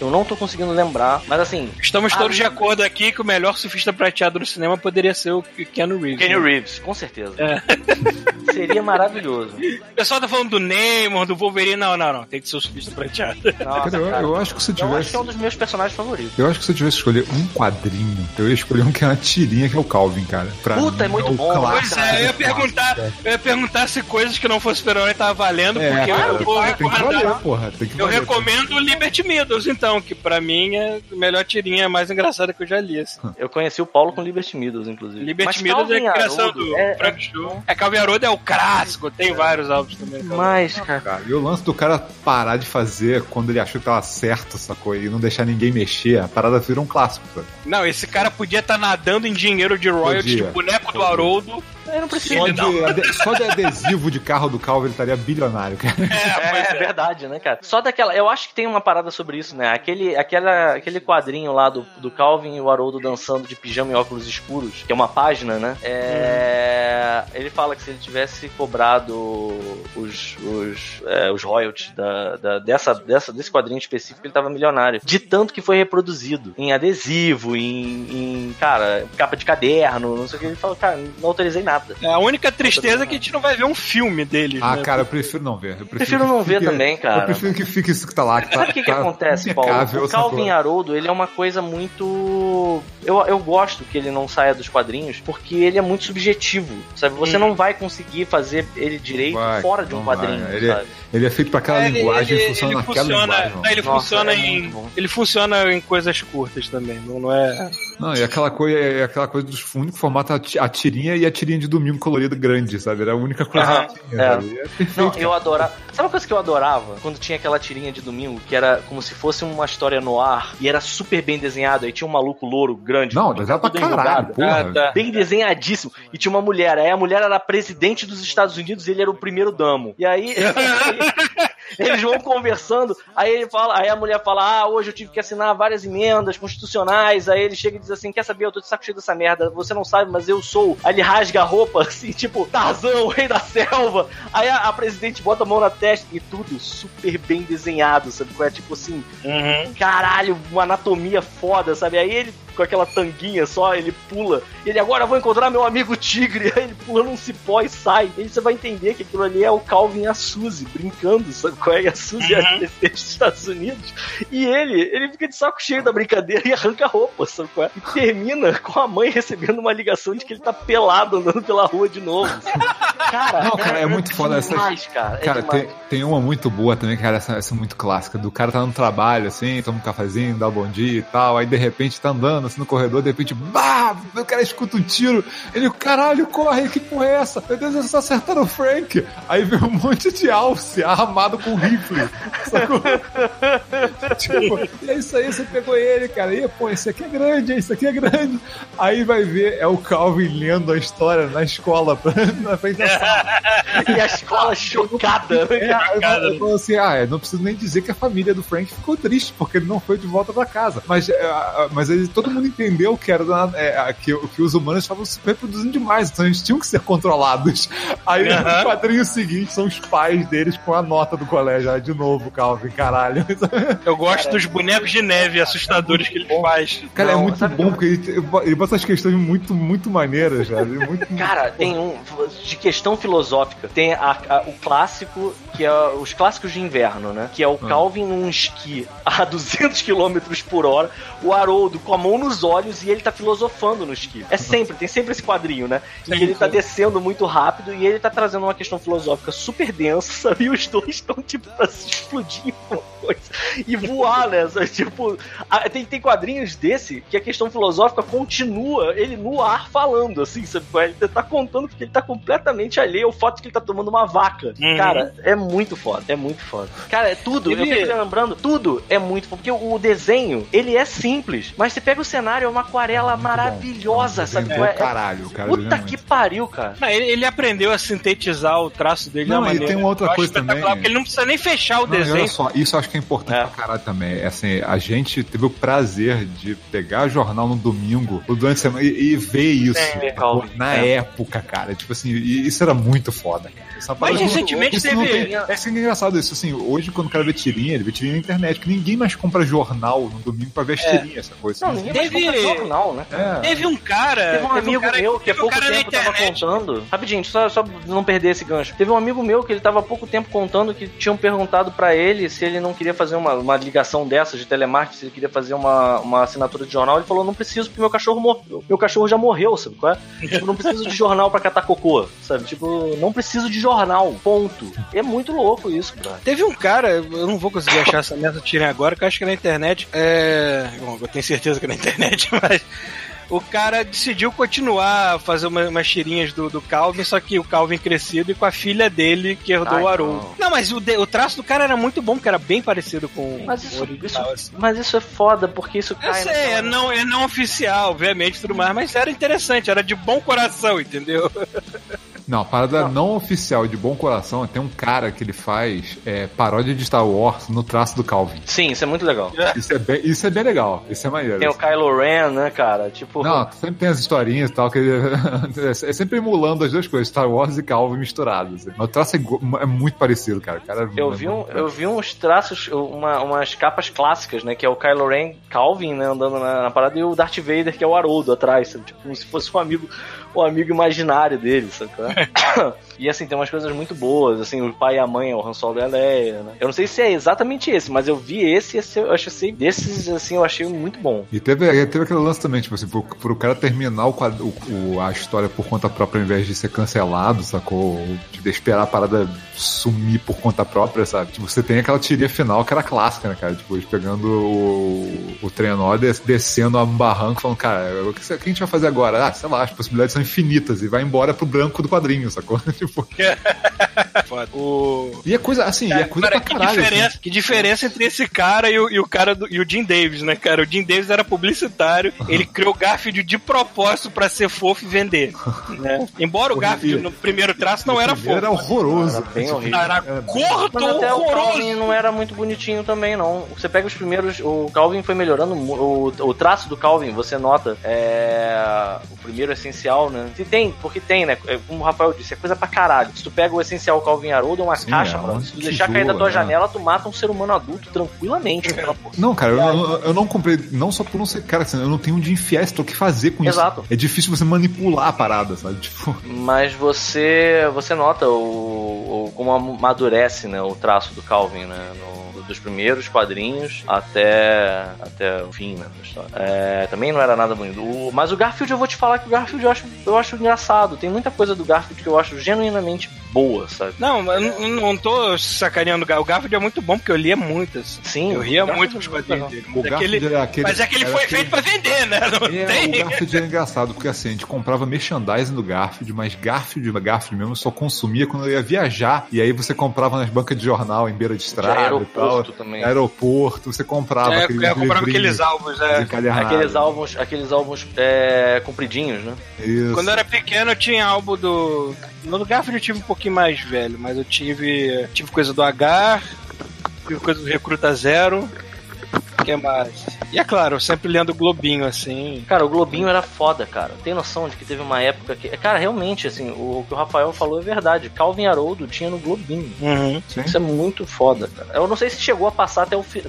Tipo, ser publicado até o final, Ah, né? deve Mas- ter sido, deve ter sido. Será, cara? É capaz. Porque eu lembro de uma época de ter pego o Globinho e não, não ter mais Calvin Haroldo já. Eu não sei se É foi. assim, o final é uma tirinha, se você perdeu ela, você não sabe, né? Tipo, Não, é, bom ponto. Mas assim, por exemplo, eu lembro de acompanhar e num espaço de tempo curto já não ter mais e Ah. pegar o essencial e ver a quantidade de quadrinho que tinha ainda entre o que o último que eu vi no Globinho e a última tirinha, sacou? Uhum. Então, não sei, não sei mesmo. Mas pode ser, pode ser. Eu recortava, pra você ter uma E ideia. aqueles quadrinhos europeus? Vocês têm algum favorito, alguma coisa? Cara, tinha algum que eu, os da Heavy Metal são muito bons, É o né? que eu ia falar, o que eu, o que eu li era o que eu tinha mais acesso em banca de jornal, que era heavy metal, que eu comprei bastante heavy metal. Com risco de parecer um punheteiro do caralho, né? Eu vou dizer que eu gosto Bruno. muito do Manara. não, do Manara. Manara, Ah, tá. Não, Manara é sensacional, né, cara? Manara. Agora, o Manara, o Manara, eu acho que ele é incapaz de desenhar uma mulher sem É, assim que ela assim- pareça que está prestes a fazer um Mas boquete. esse, é, mas esse é aquele. mas- Cala a boca. é. Aquela boca que ele faz é impossível. Paulo, Parece que não, a qualquer é, momento- é o Manara, é, essa a gente tá vendo Não, hoje olha só, aqui, cara, a é igual- prova de que os quadrinistas, eles veem o futuro, sabe? A gente tem o Alan Moore e tem o Manara. O Manara, ele previu a Duckface, cara. É verdade. Todo mundo faz a porra Cara, é, cara, eu vou. É, Manara Cara, até Serpieri- quando o Manara ele fez um especial do, das mulheres dos X-Men, e obviamente é não uma- podia dar nenhuma pelada, né? Elas não né? estavam peladas, mas não adianta. Com aquela cara e aquela boca que ele faz, não precisa tirar a roupa. Já dá ideia de putaria. de ter acabado com essa porra desse desenho, né? Paulo. Do jeito que você falou agora, vamos convir. Ninguém, ah, Manara e Serpieri ninguém via por causa da história, cara. Tinha essa porra não. O Serpieri eu lembro É aí, muito irmão. pouco. Serpieri Manara eu lembro mais era- coisas. O Serpieri era a Druna, né, cara? Ah, porra, então eu vi muito, cara. É, Eu- maluco. Eu admito 100% que quando eu li a Druna não Ah, tinha aquilo é o nenhum tipo de coisa interesse. que eu olhava e falava assim, como é que esse filho da puta A, a Druna foi baseada em brasileira, né? Sim, eu li alguma coisa nesse.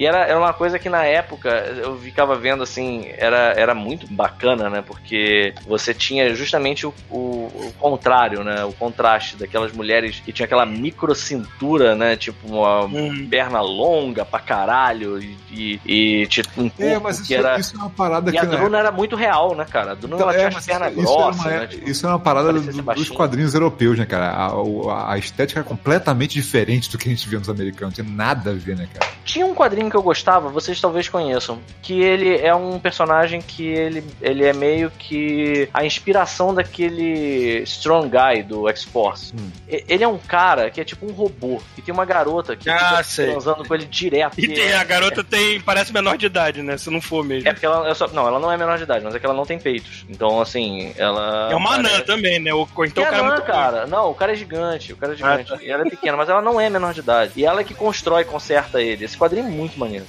Um não dos o quadrinhos, um dos quadrinhos mais bem, é é porque eu vou muito pela arte, quando eu vou em coisa europeia, eu vou muito pela arte. Ah, tem, Tem um um quadrinho cara europeu chamado- que eu gosto. Tem um cara chamado Marini, eu não me esqueci no primeiro nome dele, acho que é Henrico, não sei, Henrico Marini. Ele fez um quadrinho, ele fez vários quadrinhos, mas tem um chamado Rapaces, porque eu só tive acesso a essa merda em português de Portugal, e o nome original acho que é isso mesmo, que é sobre vampiros, e cara, traço é foda pra caralho. Escreve aí, Rapaces, ou então, eu não sei como é que tá. Rapaz, peraí. Agora eu vou escrever porque eu sei que vai sair igual a merda aqui. Rapaces, com, com C, com C no final, né? Cs. eu, vou, mandar aqui. Tu me lembrou de um outro. Tu me lembrou do 30 Dias de Não, Noite. parecia uma porra de um pássaro.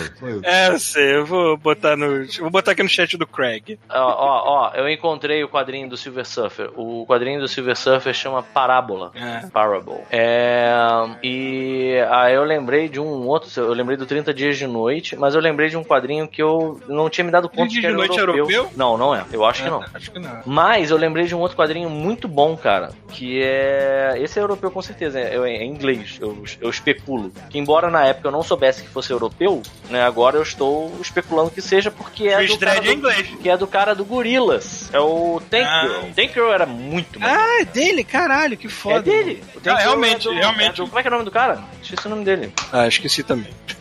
O filme, o filme do Tank Girl é bem legal. Eu Bem- nunca vi. Trash, é B, mas é maneiro. Pô, o quadrinho do Tank Girl é muito bom, cara. É Tem até o. Como é que é o nome daquele rapper? O... Ele faz Mr. O. Mr. T faz um dos cangurus, o canguru que é Não. namorado dela. É o Canguru que é o namorado dela. É. Calma aí. Mas é, é o namorado dela. Mas é- sabe o que é muito foda do Tank Girl? Ele- Tank Girl é um inglês ou é australiano? Cara, ele se passa na Austrália, mas eu acho que ele deve ser inglês, porque ele é do. Calma aí. Sabe um personagem que é da. que, é inglês também, te- quase não fala isso? É o, o Juiz Dredd. O juiz Dredd é inglês. Eu acho que o criador é, foi criado lá. Jimmy Howlett.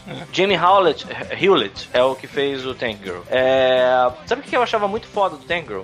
Hum. Na época era uma coisa muito difícil de eu entender. O relacionamento dela com o canguru, eles eram mais fuck buddies do que necessariamente namorados. Isso era muito difícil pra eu entender, porque na verdade ela era lésbica. Uhum. Ela- é, O que eu entendi, que agora compreendendo, ela não era bi, ela era lésbica. Ela ficava com o cara e Ah, é, tem, tem outra, tem uma Mas, tipo menina assim, lá, uma moreninha, né, que, que é, É. parceira dela. né? Mas o lance dela com, com o canguru era um lance muito momentâneo. No todo, eu até não sei como é que é isso no filme, mas no todo eles estão juntos mais porque são amigos, sabe? Porque aí o canguru é fim dela porque acha ela gostosa.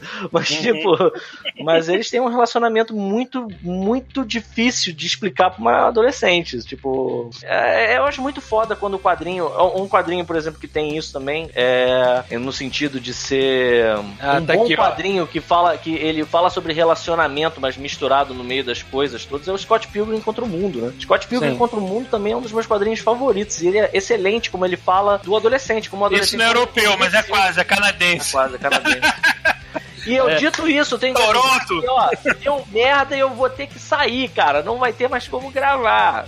Deu Eita, por e quê? aí? Porque vai acabar a bateria do meu computador e eu só tenho como carregar ele por enquanto lá na sala. Minha avó está Ah, assistindo televisão Duas horas e aos bola. berros na sala. Mas e aí, vamos, vamos concluir então com algum, algum quadrinho só pra, pra não Tá. ficar bizarro? Ó, eu tô, eu tô olhando aqui, o Juiz Dredd foi criado no Reino Unido pelo John Wagner, Wagner e Carlos Esquerra. Olha o nome, cara. Jo Juiz Dredd é um quadrinho bem interessante pra ser lido. Ele foi de de hoje. 77, ele é 77, tem quase a minha idade, né? Foi criado na revista 2000 AD. 2000 AD.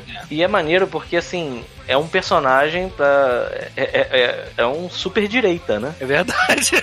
Ele é. Porra, maluco. Não que eu acho que tá. Ixi, começou. Eita. Cortou foda. Caralho, tipo, Caralho, a direita já censurou o cara de cara. né? Eu não tô perdendo tempo, não, né? Caralho, mano.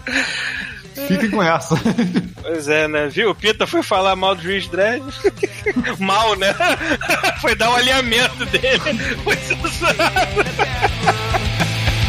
That Ryan Adams guy is fucking crazy. To be Brian